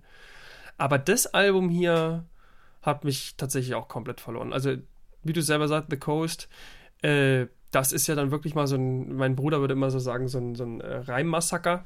Ähm, mhm. Das ist ja wirklich, platt, platter geht es ja eigentlich nicht mehr. Und tatsächlich ist für mich auch der, der, ähm, der das Highlight Atlantis. Mhm. Äh, und ich habe auch das Gefühl, dass Phoebe Bridgers hier am Song mitgeschrieben hat, weil da gibt's, das sind wieder so typische Phoebe Bridgers Momente, da wird da irgendwie diese eine, äh, die erste Refrain, wo es so ein bisschen darum geht, dass er quasi ge gecastet wird für quasi so irgendwie so einen, so einen betrunkenen Rom Romantiker, äh, dann aber ersetzt wird durch einen anderen Typen und so ein Zeug. Und das klingt irgendwie schon wieder ein bisschen mehr nach, nach Phoebe auch. Das ist irgendwie eine ähm, spannende ähm, Geschichte, ja. Mhm. Ja, ja, also das war, das war ziemlich, der Song ist tatsächlich ganz cool. Und äh, das Blöde ist tatsächlich, ähm, auch wenn The Coast total platt ist und sowas, ähm, und du hast recht, so, wenn das in Deutsch wäre, wir würden da, das wäre halt einfach eins zu eins äh, Giesinger oder Foster oder irgend sowas, ne? Ähm, aber nach Atlantis, die ganzen Songs, die gehen komplett an mir vorbei. Also da, da, da habe ich nicht mal eine, wo ich sage, ja, der Song klingt ja nach, weiß ich nicht, das und das oder so, sondern da habe ich überhaupt fast gar keine Meinung dazu. Die, die finde ich alle, die, die fließen so vorbei, die sind, haben kein Profil. Ähm, ja, echt äh, vielleicht noch Sleepless in Seattle so ein bisschen äh, rausstellend, aber ansonsten, der letzte Song ist tatsächlich der schrecklichste. Also Always, Always There ist ganz, ganz fürchterlich. Ja. Ich, ich glaube, da habe also, ich dich Ich habe das vorher mit reingenommen. Oder dann habe ja, ich überhört ich hab, ich hab oder das so. mit reingenommen, weil, weil, mir der Künstler eigentlich sehr ähm, am Herz liegt und ich eigentlich den lange Zeit ziemlich cool fand ähm, und ähm, mir auch vieles abgeguckt habe bei ihm. Und ich kann hier an der Stelle aber leider dann nur sagen, ja, dann sollte man bei den die alten Platten dann lieber hören. so blöd ja, also du kannst gerne da, weiß ich nicht, das neue Album dir wieder anhören und wenn irgendwann wieder was dabei ist, was man sich anhören kann, kannst du gerne ein Zeichen geben. Aber das ist, also das hat mich sehr abgeschreckt, das Album, muss ich schon sehr sagen. Ja. Das, das, das finde ich ja immer so krass, aber das ist ja häufig so, ne? Also es ist ja auch schwierig für einen Künstler quasi immer allen gerecht zu werden, ne? Wahrscheinlich ist es auch eine Entscheidung von ihm und gemeinsam mit seinem Management. Ähm, wir gehen jetzt diesen poppigeren Weg, um vielleicht neue Märkte zu entdecken. Aber wenn man sich so die mhm. Spotify-Play-Zahlen anschaut, scheint es nicht zu ja, funktionieren. Möglich. Also der, also der einzige Song, der sehr viel gehört wurde bisher, ich meine, so lange ist es aber noch nicht draußen, aber ist, glaube ich, tatsächlich der mit Phoebe Bridgers und da zieht halt der Name Phoebe Bridgers, weil die ist ja durch die Decke. Ähm, aber ja, wahrscheinlich soll man sich, sollte man sich einfach treu bleiben und ähm, nicht irgendwie. Ich weiß natürlich jetzt nicht, was er, warum er welche Entscheidung getroffen hat, aber also ja, ich, ja, ich weiß nicht, warum man so ein Album bringt. Aber ich habe mir auch mal so die Release-Daten angeguckt. Der hat halt einen strengen Zwei-Jahres-Rhythmus, ne? Also der wird da vielleicht auch irgendeinen Vertrag haben, wo er alle die, zwei Jahre, mhm. zwei Jahre eine Platte rausbringen muss. Wenn man halt nicht von der Muse geküsst ist, ist man nicht von der Muse geküsst. Äh, dann bringt man halt ein Album raus, was man dann irgendwie vielleicht nicht ganz so geil findet. Weiß ich nicht. Aber das ist auf jeden Fall das eine große Überleitung, oder? Ja, genau. Das ist eine passende Überleitung. Sehr gut. Ja, nice. Dann ja, so, überleite mal. Ach, dann überleite ich das. mal. Ähm, ja. ja. und ähm, wenn wir gerade beim Thema ähm, Business-Kritik sind, Musik-Business-Kritik, ähm, dann können wir doch zu Moritz Krämer übergehen. Das ja, ist sehr gut. Ist ja witzig, ja. Ne, genau. Also Moritz Krämer, dann erzähle ich mal ein paar Worte dazu. Hat 2011 äh, ich glaube, wir können nichts dafür, ähm, ist das Album rausgebracht, was einer der, der, der wahrscheinlich der besten Singer-Songwriter-Alben, deutschsprachigen Singer-Songwriter-Alben in, weiß ich nicht, in der Geschichte ja. ist. Für mich auf jeden Fall. Und auch, ich glaube, so, wenn man sich so mit Kennern unterhält in der Szene, kommt immer dieses Album irgendwie in der Top 5 vor. Ähm, und dann war es lange, lange, lange ruhig. Es hat sich die Band Die Höchste Eisenbahn gegründet, wo er quasi eine Hälfte des Gesangs stellt und natürlich auch eine Gitarre ähm, und das eine oder andere Mal ins Klavier. Ähm, und und dann kam das lang erwartete neue Album und ich weiß noch, ich, ich habe das Album, also das Wir können nichts dafür, Album kennengelernt und dachte oh, den würde ich so gerne mal live sehen. Da sind ja so Wahnsinns-Songs drauf. Das war ja alles vor meiner Zeit, bevor ich überhaupt in diese Szene eingetaucht bin. Und dann gab es ja. drei Konzerte 2018, weiß ich noch, Anfang Januar 2018. Hamburg, Berlin, Moritz Kremer und äh, sofort ein Ticket gekauft und dann war ich in Berlin im Musik im Frieden, glaube ich. Und da hat er nur neue Songs gespielt und alle Songs waren toll. Er hat, glaube ich, nur, ähm, hinterher gespielt von der ersten Platte, ganz am Schluss in seinem neuen Band-Outfit. Das war ja, das erste Album war eher so mit ähm, ja, orchestralischen, äh, also natürlich Akustikgitarre hauptsächlich und dann eher unterstützt durch sowas wie einen klassischen Cello oder einen Kontrabass oder sowas in die Richtung. Ist eher selten genau, elektronisch. Genau, und jetzt hat er quasi eine Band gehabt und hat dann hinterher ein Band-Outfit gespielt, das war auch ganz cool. Und sonst nur neue Songs, die alle toll waren. Und ich dachte so, oh, jetzt kommt eine neue Platte, die wird richtig, richtig klasse. Und dann kam das Doppelalbum. Ich habe einen Vertrag unterschrieben, 1 und 2. Das ist für mich wahrscheinlich eine krasse, äh, vielleicht als künstlerisch ein krasser Move, äh, Kritik an der Musikbranche, ein Doppelalbum äh, rauszubringen, was sich äh, anhört, als ob man das äh, in zwei Wochen durchgeballert hätte. Ähm, äh, Songwriting, Aufnahmen und Co. Und vielleicht war es, glaube ich, auch ein Stück weit so. Und von diesen Songs, die man so toll auf dem Konzert fand, hat, weiß ich nicht, keiner drauf geschafft. Also um raus zu sein, ist wahrscheinlich auf dem Doppelalbum eines der wenigen, die man da ähm, hervorheben kann. Äh, vielleicht auch noch, wenn dein Deal ein guter ist, wo man immer versteht, wenn dein Dealer ein guter ist, ist vielleicht auch noch ganz cool. Ähm, ich fand den, ich glaube, ich fand den letzten, letzten Song immer noch ganz geil. Ähm, das, das, Ende hier, das. Ähm, ah ja. Den fand ich tatsächlich noch ziemlich stark, aber ja, genau. Ansonsten, das Problem ist ja auch einfach, dass, dass ähm, du da nirgendwo Tiefe hast in diesen Songs, ne? Also da, bis auf vielleicht eben den hier, äh, den ersten, den du genannt hattest, ja. wo man sich vielleicht noch so eine Tiefe einbilden kann, äh, war auf einmal komplett keine Tiefe da. Dann hat man auch angefangen, als man das Album kannte, hat man auch angefangen, den Song zu hinterfragen. Das war ja damals das Single. Ähm, und ja, und dann hatte ich auch während der Zeit ein Konzert von ihm gehört und dann hat er auch so ein bisschen kryptisch geredet, ob das jetzt irgendwie äh, so eine Platte war, die er einfach gemacht hat, um seinem Label auszuwischen, oder ob das tatsächlich so ein eigentlich so ein Kunstprojekt war. Ähm, es ist auf jeden Fall, ich will es mal als Kunstprojekt sehen. Ähm, für mich drei Viertel des Albums irgendwie nicht wirklich gut hörbar gewesen. Äh, und hat mich auch ein bisschen traurig gestimmt. Sein Konzert war dann wiederum ganz cool. Dann hat er nämlich wieder diese Songs gespielt. 2019 war das, ich glaube im März, in der NATO in Leipzig. Und, und jetzt, ähm, Januar 2018, jetzt ist es äh, Oktober 2021, jetzt kommen tatsächlich die Songs raus, die er da damals 2018 gespielt hat. Mit äh, Hummer und, oder die traurigen Hummer, das war damals schon live total toll. Oder dieses, ähm, ach, wie heißt es denn? Ähm, mit den Pfeilen äh, in dein Herz, äh, wo er nur Akustikgitarre und ich glaube. Ach so, auffliegen, ja? Ja, auffliegen, genau. Und ja. äh, das ist auch ja, Wahnsinns-Song. Ja. Da gab's, da gab's mal auch 2018 bei 1 Live, ähm, da sitzt er auf so einem Sofa und spielt nur das Ding mit der Akustikgitarre. Das hat mich so ein bisschen über die Zeit gerettet. Da gibt's auch bei YouTube ein ganz tolles Video. Ähm, so Imposter-Syndrom ist das, ne? Das musst also du mir erklären. Der Song. Ach so, ja. Ja, ja, ja, genau. Also, weil ich, ich habe hab da sofort äh, Nana den Song vorgespielt, weil das immer so ein bisschen ihr Ding ist. Auch irgendwie so dieses, haben ja ganz viele, dass man halt irgendwie denkt, so, also irgendwie, ich kann doch gar nichts. Und, und ja. wird irgendwann, wird das auffallen. Und da irgendwann ah, werden wir ja. auffliegen quasi. Ah, das, das darum geht es ja hier irgendwie auch viel. Und, und, und ich, ich weiß nicht, also wenn man sich da mit Menschen unterhält, es geht ganz vielen so, ob das nun halt irgendwie beim, im privaten Bereich ist oder halt im Job ist oder sowas. Man hat dann studiert und dann kommt, fängt man in irgendeinem, irgendeinem Job an ja. Das Studium bereitet einen ja nur so eigentlich gar nicht so richtig vor. Und man, man fühlt sich auch nicht anders. Man fühlt sich immer noch wie, weiß ich, ein heranwachsendes Kind oder gerade irgendwie erwachsen geworden. Und jetzt soll man auf einmal, keine Ahnung, äh, hier Verantwortung übernehmen oder soll wissen, wie das funktioniert oder soll bei der nächsten Präsentation irgendwie ähm, ja. quasi selbstbewusst irgendwas äh, präsentieren und, und äh, darstellen und hat das Gefühl aber eigentlich ist man das gar nicht. Oder, oder irgendwann wird mal irgendwann jemand merken, dass man eigentlich nichts kann. Jetzt hat das, so. endlich, jetzt hat das endlich einen Namen. Weil ähm, ich habe das, dieses, äh, äh, wie sagt Imposter, man? quasi, ja, genau. genau. Du fühlst dich quasi, als wärst du ein Imposter, ja. Genau, und ich habe ich hab, ich hab das halt schon, dieses, dieses Mittel schon öfter äh, entdeckt bei Künstlern, also auch äh, Courtney Barnett irgendwie, die dann singt, I'm a fraud, I'm a phony.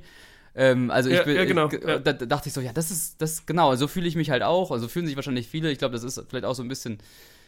Das ist auch in der Künstlerszene auch häufig so, was mache ich eigentlich so, ne? Ich bin irgendwie nur ein ja. Künstler, ich kann irgendwie kein Holz, äh, kein Baumhaus bauen oder sowas. Oder wie, wie soll ich überleben in der nackten Natur? Ähm, das ist äh, cool, das ist cool, äh, das kann ich jetzt öfter verwenden, um klug zu klingen diesen Satz. ja, genau. Also ich glaube, im, im, Englischen gibt es, wie gesagt, dafür halt eben schon so, einen, so einen Begriff, aber ich weiß nicht, wie das im Deutschen tatsächlich ist. Aber das, äh, ich entdecke das eben auch genau in, in, in, Musik sehr oft, dass das ähm, eine Rolle spielt und das ist auch einfach, ähm, zieht sich auch bei vielen einfach so durch. Und man, man kennt es auch in, in so Situationen, wo man eben vielleicht zum Beispiel dann irgendwie neu ist äh, und eben unsicher ist. Und dann fragt man sich dann halt so, ja, was soll, was, was soll ich denn jetzt den anderen erzählen? Also welche Expertise bringe ich denn mit? Ja. Ne, dass man dann quasi so in dem Maße nachdenkt. Ja, und ja, ich finde das auch sehr interessant. Ich muss ganz ehrlich sagen, ich, ich ärgere mich immer wieder, weil es mir dann immer erst zu spät einfällt. Ich müsste dem eigentlich mal nachrecherchieren, ob das, was jetzt genau die Story dahinter ist, hinter diesem Doppelalbum. Ja. Weil ich ja eigentlich an der Quelle sitze, ne? Ich habe ja ähm, mal, äh, also einen sehr, sehr schönen Tag äh, in meinem Leben gehabt, als ich quasi mit Moritz Krämer und äh, Francesco äh, Wilking äh, zusammenstand und wir uns sogar mal, also nur lose unterhalten haben, aber weil ich ja quasi auf dem Festival Sound of Bronco ähm, immer mal mitarbeite und äh, die da vor zwei Jahren eben gespielt haben. Ja. Und ähm, das war eigentlich ganz cool. Ähm, das war so ein kleiner Fan-Moment. Und ja, und der, der, der Mario, der Chef äh, vom, vom, von dem Festival und auch Label KNF äh, Records, ist ja zeitgleich auch der Manager von, von äh, der höchsten Eisenbahn oder war es. Ich weiß gar nicht, ob es immer noch so ist. Und der weiß das bestimmt, aber ich hab, der ist immer relativ busy und ich habe immer vergessen, ihn mal zu fragen. Das hätte mich nämlich eigentlich sehr interessiert. Würde mich auch mal interessieren, wie, wie, gesagt, ich kann nur von seinen Geschichten, von dem einen Live-Konzert, als dieses Doppelalbum schon draußen war, irgendwie nur erzählen. Das, weiß ich, er war sehr kryptisch und er hat nur gemeint, dieses, er hatte eigentlich noch ein Album und das würde er gerne jetzt auch rausbringen. Aber jetzt kommt erstmal das höchste Eisenbahnalbum. Das heißt, es dauert nochmal bis, ich glaube, bis Herbst 2019 sollte es dauern. Und dann kam halt Corona und dann war es vielleicht auch einfach eine, eine Business-Entscheidung, das jetzt nicht rauszubringen. Ähm, ja. Und jetzt ist es endlich soweit. Aber wir können ja auch nochmal ein bisschen ins Detail zu dem Album gehen, wenn, wenn, wenn du magst. Ähm, ja, gerne. Also über Auffliegen haben wir uns ja quasi jetzt schon so ein bisschen äh, ja, ausgelassen. Genau. Ähm, ich finde halt sehr schön, tatsächlich, ich bin ein bisschen äh, beruhigt. Ähm, er hat ja jetzt relativ viele Singles rausgebracht gehabt auch ja. äh, und Kollaborationen und da war, muss ich sagen, es war mir manchmal zu viel im Ch äh, Chanson irgendwie so. Äh, okay. Und den, diesen neuen Stil mochte ich nicht so ganz. Und aber von den Songs sind gar nicht so viele hier drauf gelandet. Also die Singles, die er dann rausgebracht hatte jetzt gegen Ende, die, die sind ja alle drauf, ist klar. Ähm, aber die, die waren eigentlich auch okay. Also die, Na, die zwischendrin waren ja auch so, nur Features. Also da war er quasi genau, genau. genau Feature Artist. Ja. ja. also so, so, so, so Rhythmus oder sowas, das wäre jetzt vielleicht noch so einer von den Kandidaten gewesen, wo ich so gedacht habe, ja, okay, ist in Ordnung, aber irgendwie hm. fehlt mir da so ein bisschen der, der eigentliche melancholische Moritz Krämer. Ähm, und ich finde schön, dass er trotzdem hier auf dem Album ähm, auch sehr wandelbar ist und eben auch viele Elemente von der Eisenbahn mitnimmt. Ne? Also gerade hier austauschbar ist so ein Song. Ja. Ähm, ist das austauschbar? Ja, äh, genau, wo dann der Refrain so sehr weit wird und ja, ja, äh, genau. Ne, so Synthes mit hinten drin sind. Das ist eigentlich ein Song, den, den hätte auch die Eisenbahn spielen können.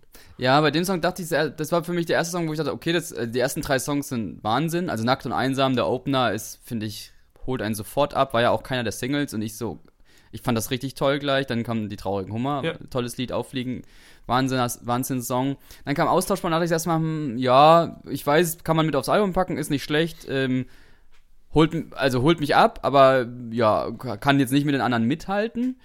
Ähm, schwarzes Licht dann wieder richtig gut. Also bei mir, ich ja, hatte eher das Gefühl, das war der erste, wo man sagt so, ja, wir können jetzt nicht die ganze Zeit einen geilen Song nach dem anderen machen, wir müssen jetzt mal einen mittelguten Song reinmachen. Das, das dachte ich mir bei austauschbar, ehrlich gesagt. Ähm, aber ich glaube, die sind, genau, diese Sintis, die da reingekommen sind, die kommen eigentlich so ein bisschen eher aus der Andy Finns Richtung, ne? Also der spielt ja auch live. Ja, ja, genau. Das, das ja, ja. Die, der spielt das ja überall, genau. genau. Und äh, ich fand das ganz witzig, weil dieses Jahr auf dem Sound of Bronco war ja Andy Finns da mit mhm. Larissa Pesch, die ja wiederum bei Schwarzen Licht dann äh, und auch sonst die Zweitgesänge beisteuert. Ah ja. Ja, die machen, glaube ich, also das ist einfach eine Riesenblase, ne? Dann diese, diese, mhm. diese deutsche Musikszene, die, oder sagen wir mal die deutsche, ich nenne es jetzt mal Underground-Musikszene, auch wenn das für mich ja kein Underground ist, aber alles, was abseits der Charts passiert, ähm, oder ja. diese Pop-Charts, die man sich so typischerweise da vorstellt. Genau. Ja. Ja, ich ähm, muss eine Sache zu austauschbar noch sagen, danach ja. darfst du gerne äh, weiter. Ich, nee, nee, mach. Moritz ist ja, also wir haben ja auch äh, vor zwei Folgen, ähm, die hieß ja äh, Grüße an Mo, ähm, die Folge, mhm. weil, weil wir auch gesagt haben, hier, neue Singles, wir freuen uns aufs Album.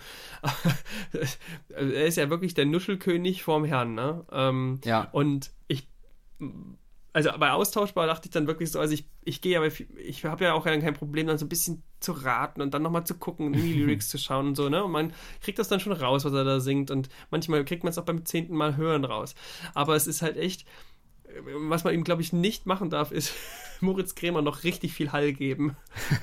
also ja. ich habe keine Ahnung, was er da in diesem Refrain singt. Wirklich null. Also, weil es ist wirklich, da ist, da wird es dann so weit und undeutlich dass man wirklich nichts so versteht. Ich finde es aber sehr, sehr lustig, weil er mir nämlich dadurch auch trotzdem ähm, in Gefallen getan hat irgendwie. Denn ich nehme auch gerade ja selber auf.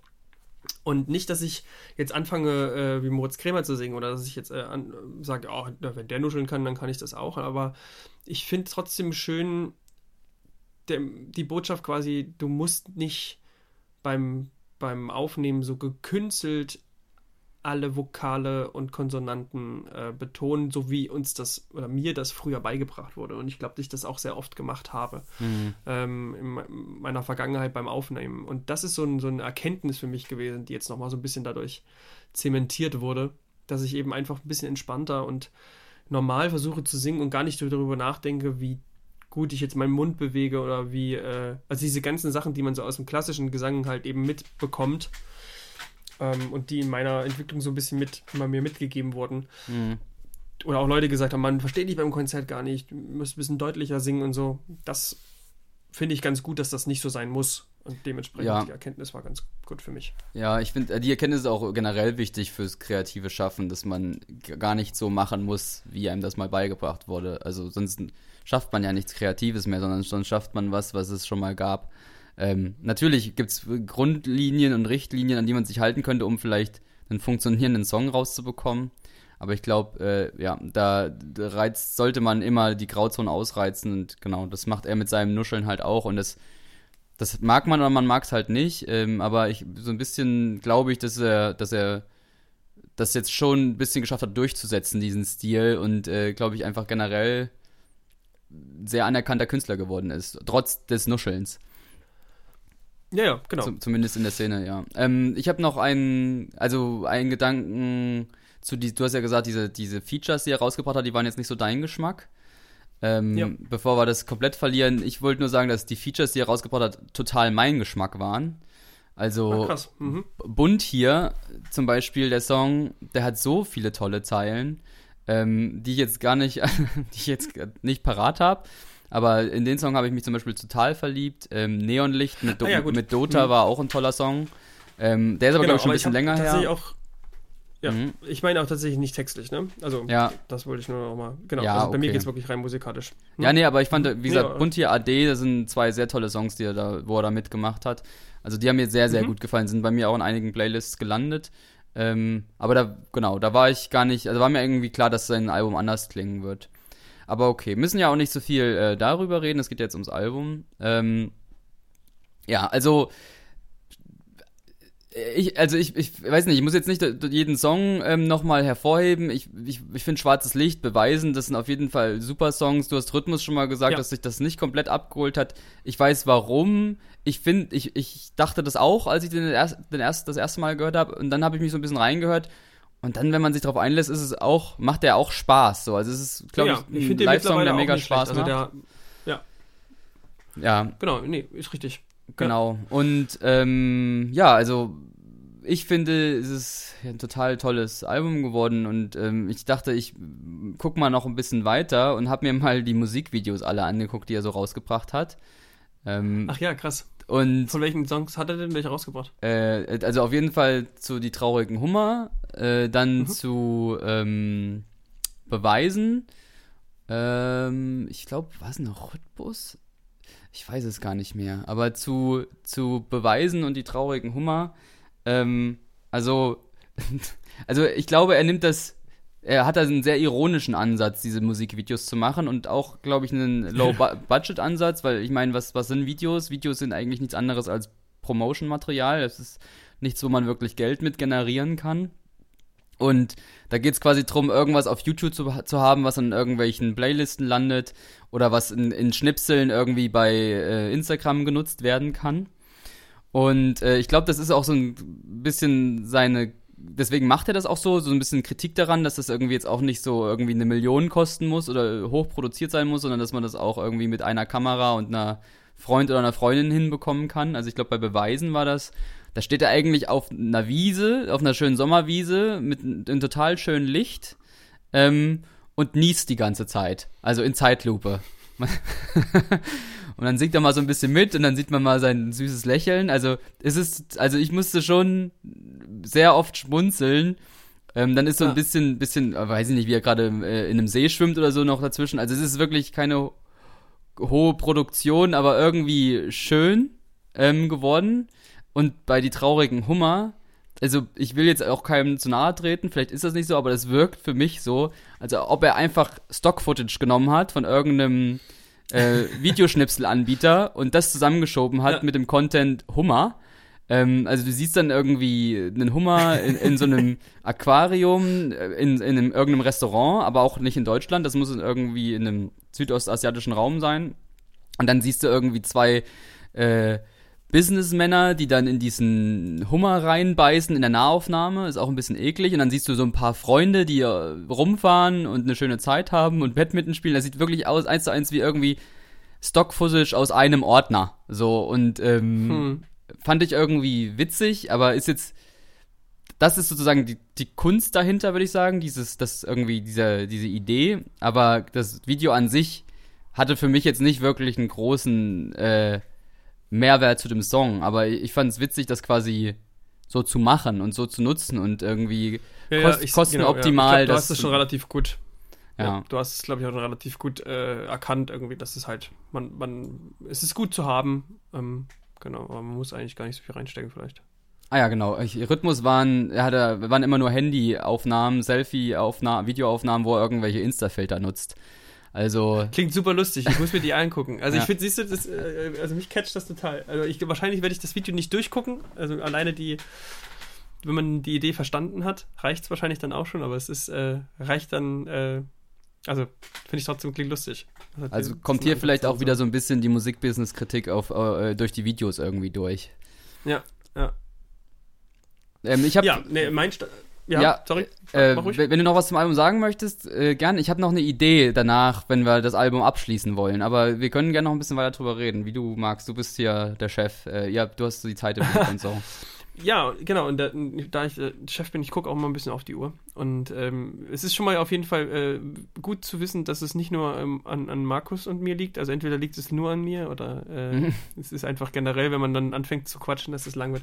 Wir sind schon fast bei anderthalb Stunden. Deswegen, ich würde jetzt gar nicht mehr so super viel ähm, über das Album reden. Ich denke, ähm, den, den Zuhörern ist Moritz Kremer wahrscheinlich schon ein Begriff. Wenn nicht, ähm, ihr habt es gehört, äh, die zwei Alben können wir euch empfehlen. Das Doppelalbum dazwischen könnt ihr quasi komplett rauslassen.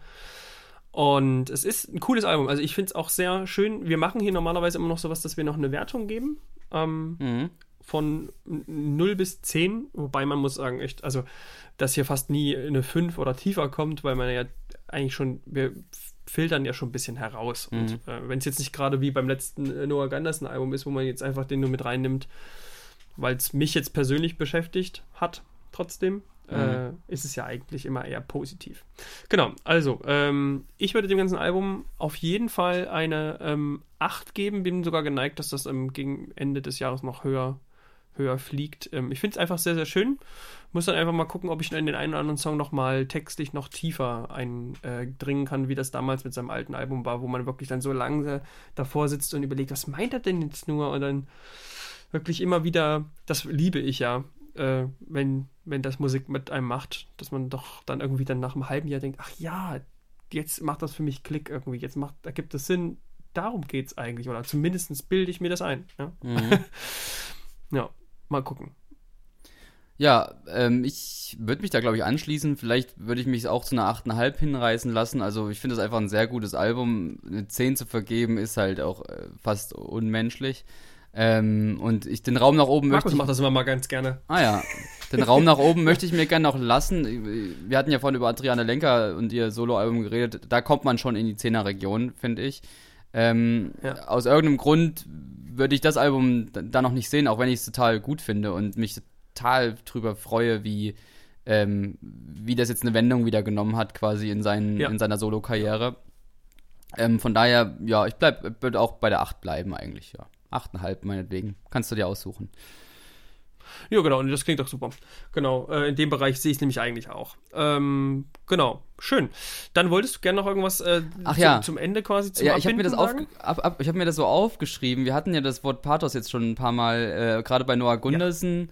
Ja. Ähm, eigentlich hat man das ja oft, ne? Das Thema Liebe zum Beispiel ist ja so ein extrem zentrales Thema generell im Songwriting und das wird auch nie langweilig so richtig. Und man findet sich ja dann immer, also in, Phasen in seinem Leben, wo man das total wichtig findet und Musik einen da total abholt. Und ähm, Moritz Kremer ist ja auch, äh, wenn man so möchte, ähm, teilweise dann äh, auch ein Künstler, der vielleicht ein bisschen kitschig sein kann. Was ist denn, was ist denn für dich der Unterschied zwischen dem Moritz Kremer Pathos und dem Noah Gundersen Pathos jetzt vielleicht auf einem neuen Album? Ähm, naja, ich finde ich find halt, also das ist halt immer die Frage des Gewands irgendwie. Also man hat halt erstens mal geht es damit los, dass man die Musik drumherum nicht vergessen darf, finde ich. Und wenn das halt einem so ganz ähm, quasi auch so im Gesamtgewand einem so komplett so unironisch auch präsentiert wird oder also sehr dick produziert äh, wird, dann äh, gewinne ich dem weniger was ab. Wenn das so ein bisschen quasi ähm, nett verpackt ist, dann, dann, dann, oder vielleicht dann eben auch so dadurch auch so ein bisschen ironischen oder vielleicht auch nicht ganz so ähm, naja, direkten Anstrich hat, finde ich es, glaube ich, besser. Generell habe ich das, das Gefühl bei, bei äh, Moritz Krimmer, dass er eigentlich relativ gut es schafft, irgendwie textlich einfach, also im, im, Rahmen zu bleiben. Er benutzt halt nicht irgendwie, also die Bilder, die er, die er dann irgendwie, oder die Wortwahl, die er benutzt, die sind halt, finde ich, für mich nicht so platt. Ja. So, und das das, also anders könnte ich es nicht sagen. Also ich wüsste ganz genau, das ist mal, wenn ich mir Moritz Kremer Songs anhöre, ich denke mal so, ah, ich würde auch gerne mal wieder einen deutschen Song schreiben. Und es ist so schwierig dann irgendwie, ich finde immer, Moritz hat irgendwie da so einen, so einen guten Blick auf, äh, auf so nebensächliches, weißt du, ich meine? Mm. Also so, so ja. kleine Sachen im Alltag oder, oder, oder auch, ähm, auch Wörter, die man jetzt einfach die gar, gar keine große Bedeutung haben erst und dann auf einmal aber eben bedeutungsvoll gemacht werden oder so. Und das, ja. das macht es irgendwie den Pathos, der natürlich auch da drin steckt, mal und auch mal höchste Eisenbahn drin steckt, eigentlich erträglicher. Ja, ja, sehr gut. Ähm, so, so sehe ich das auch. Ich habe mir nämlich bei Noah Gundersen mal die Mühe gemacht, versucht, den Text überhaupt nicht zu hören und nur auf das, was im Hintergrund passiert. Und das ist gar nicht so ähm, unkreativ und da sind auch spannende Ideen dabei und spannende auch Effekte, wo ich gar nicht weiß, wie sie die gemacht haben, ähm, sind da drin. Dann denke ich so, das Potenzial ist eigentlich da, dass das richtig cool sein könnte, aber das wird tatsächlich für mich zerstört durch diese ja, platten Texte. Und das ist bei, bei Moritz hat halt einfach Bilder, wo man sofort weiß, was er meint. Und manchmal weiß man es nicht und man muss ein bisschen nachdenken. Oder man findet da quasi seine eigene Wahrheit drin, die vielleicht Moritz gar nicht so gemeint hat. Ähm, aber, aber es für dich irgendwie jetzt passend ist und stimmig ist. Und ja, äh, ja. trotzdem hast du dann immer so äh, einfache Hooks wie in Traurige Hummer, wie jeder muss gucken, wo er bleibt, wo du irgendwie sofort. Äh, genau, das ist das. Ist das ne? Wo du genau, sofort sowas. irgendwie auch dabei bist. Also wo auch quasi einfache Sätze total funktionieren. Also das, das ist einfach die Kunst so dahinter und ich finde, dass das. Ähm, das, das, da kann Pathos ist quasi nichts Negatives oder Positives. Äh, das kommt immer nur drauf an, äh, wie es verpackt ist. Und ähm, die Themen sind eh ja. immer die gleichen, weiß ich nicht, Liebe und was gibt's ja, noch? Ja, genau. Politik und äh, das ja. war's eigentlich. Ich glaube, ich glaube, ein Unterschied ist auch noch, dass das bei Noah Gunderson ist es halt irgendwie so, dass, dass er immer sehr von, es ist ein sehr ich-zentrierter Künstler, ähm, der, der eben auch immer, also man hat da nie das Gefühl, dass das mal irgendwie eine Kunstfigur sein könnte oder sowas, die ja. da äh, diese Probleme hat. Und es ist immer eher und immer, quasi, es geht immer darum, irgendwie irgendwelche äh, Liebesstories, die dann nicht gut ausgehen, äh, die irgendwie toxisch sind und so weiter. Und das ist, glaube ich, halt auch so ein bisschen, das ist sehr repetitiv bei ihm. Es ist immer eher, wir haben das bei Moritz Krämer ja oftmals irgendwelche erfundenen Figuren auch mal sind, ähm, ne, ähm, gar nicht unbedingt immer so auch die Texte so ja. ähm, mit, mit dem Ich arbeiten. Ja, und ich glaube, du hast es nochmal richtig gut angesprochen. Also hier gerade die traurigen Hummer. Ja, äh, dieser Refrain, äh, ist ja einfach, das ist ja das, was ich meine, die sind nebensächlich dieses Jahr, ich weiß, also einfach nur, ne, ja. das ist ja schon mal die, so, mehr, wer sagt dann, allen tut's leid, äh, so, das, da, da, hat man gleich so ein bisschen so ein Schmunzeln schon mit dabei, das ist so leicht ironisch und dann eben ja jeder muss gucken, wo er bleibt, ne, so, ähm, da kann man sehr viel mit anfangen. Also da ist nicht konkret vorgegeben, genau. ähm, was man jetzt da, sich darunter vorstellen muss. Und das ist halt das Coole, dass man auf solche Texte kommt, die einem, die irgendwie stimmig sind und trotzdem so eine gewisse ähm, Belanglosigkeit irgendwie trotzdem in sich haben. Ne? Und ja. die dann aber zentral den Refrain quasi auf einmal darstellen in einem Song. Naja, genau. genau. Cool. Also, ja, dann kommen wir quasi zum Ende. Ähm, ich denke, es ist auch, wir haben auch sehr, sehr viel gesprochen und ich muss dir an der Stelle äh, erstmal nochmal ganz groß danken dafür, dass du dir die Zeit genommen hast. Und es war ziemlich cool und ich hoffe, dir hat es auch gefallen. Ähm, ja, also. Markus wird sich sicherlich freuen, dass wir äh, so eine schöne Folge hinzimmern konnten und sind auch in alter Manier, haben wir schön überzogen. Ähm, mhm. So muss das sein. Und aber ich fand es diesmal auch sehr, sehr schön. Also für alle Hörer hoffe ich, dass es auch so, man konnte eben auch ein bisschen was über dich und uns beide, wie wir äh, zueinander stehen oder was wir miteinander äh, zu tun haben, eben auch ein bisschen aus dem ersten Teil hören. Und ähm, ja, genau, also wer die noch nicht viel über Musik reden hören hat, aus unserem privaten Umfeld, der kann das hier nachholen. Und ansonsten habt ihr vielleicht ein bisschen einen Eindruck bekommen über äh, den ja, äh, liebenswerten Philipp Lottner, der äh, ja in Leipzig jetzt auch immer noch viel Musik mit Old People macht. Also da gerne äh, dem Ganzen mal folgen und ähm, in Erwartungshaltung äh, sein. Das, äh, das braucht er auch, dass da äh, quasi dass da was kommt. Und ähm, ansonsten, genau, ähm, danke ich fürs Zuhören ähm, und ihr könnt uns wie immer ähm, natürlich auf Facebook äh, folgen. Ich weiß gar nicht, ob das noch irgendjemand macht. Ich würde es auch gar nicht so empfehlen, aber gut, wir können ja bei Social Media natürlich egal in alle Richtungen schauen. Da ist äh, Instagram auch nicht besser. Genau, ich bin selber da irgendwie nämlich fast gar nicht mehr, krieg das gar nicht mehr so mit. Aber dort könnt ihr uns finden und auf Instagram, wir sind For the Record, der Musikpodcast. Und natürlich auf Spotify, da hören uns hören, bei allen anderen Anbietern, aber eben auch ähm, Apple Podcast und so weiter. Und wenn ihr uns eine E-Mail schreiben wollt, dann an muckefüchse ähm, mit Doppel-G und UE äh, at gmail.com. So, genau. Das äh, von uns, diese, diese Woche wollte ich schon sagen, diese Ausgabe. Und ich hoffe, wir hören uns dann nochmal in zwei Wochen oder so. Es könnte knapp werden. Ähm, muss ich dann nochmal äh, in Babypause gehen. Und äh, mal gucken, vielleicht äh, kommt ja Markus dann auf die Idee, äh, dich durch mich äh, zu ersetzen. Also andersrum, mich durch dich zu ersetzen. Ja, also ich, ich fand es richtig toll. Also es ist Hut ab, was ihr da, dass ihr euch so viel Zeit nimmt, auch alle Alben zu hören. Das war für mich sehr aufregend und viel, viel zu tun. Hat aber Spaß gemacht. Aber ich kann mir äh, vorstellen, dass das auch in Arbeit ausartet. Also Hut ab, dass ihr das so viel für uns alle bereitstellt. Ähm, und natürlich äh, könnt ihr an mich denken. Ähm, falls ihr da nochmal Hilfe braucht. Ja, gut. Dann ähm, würde ich sagen, macht's gut, lasst es euch gut gehen, bis zur nächsten Folge und tschüss. Ciao.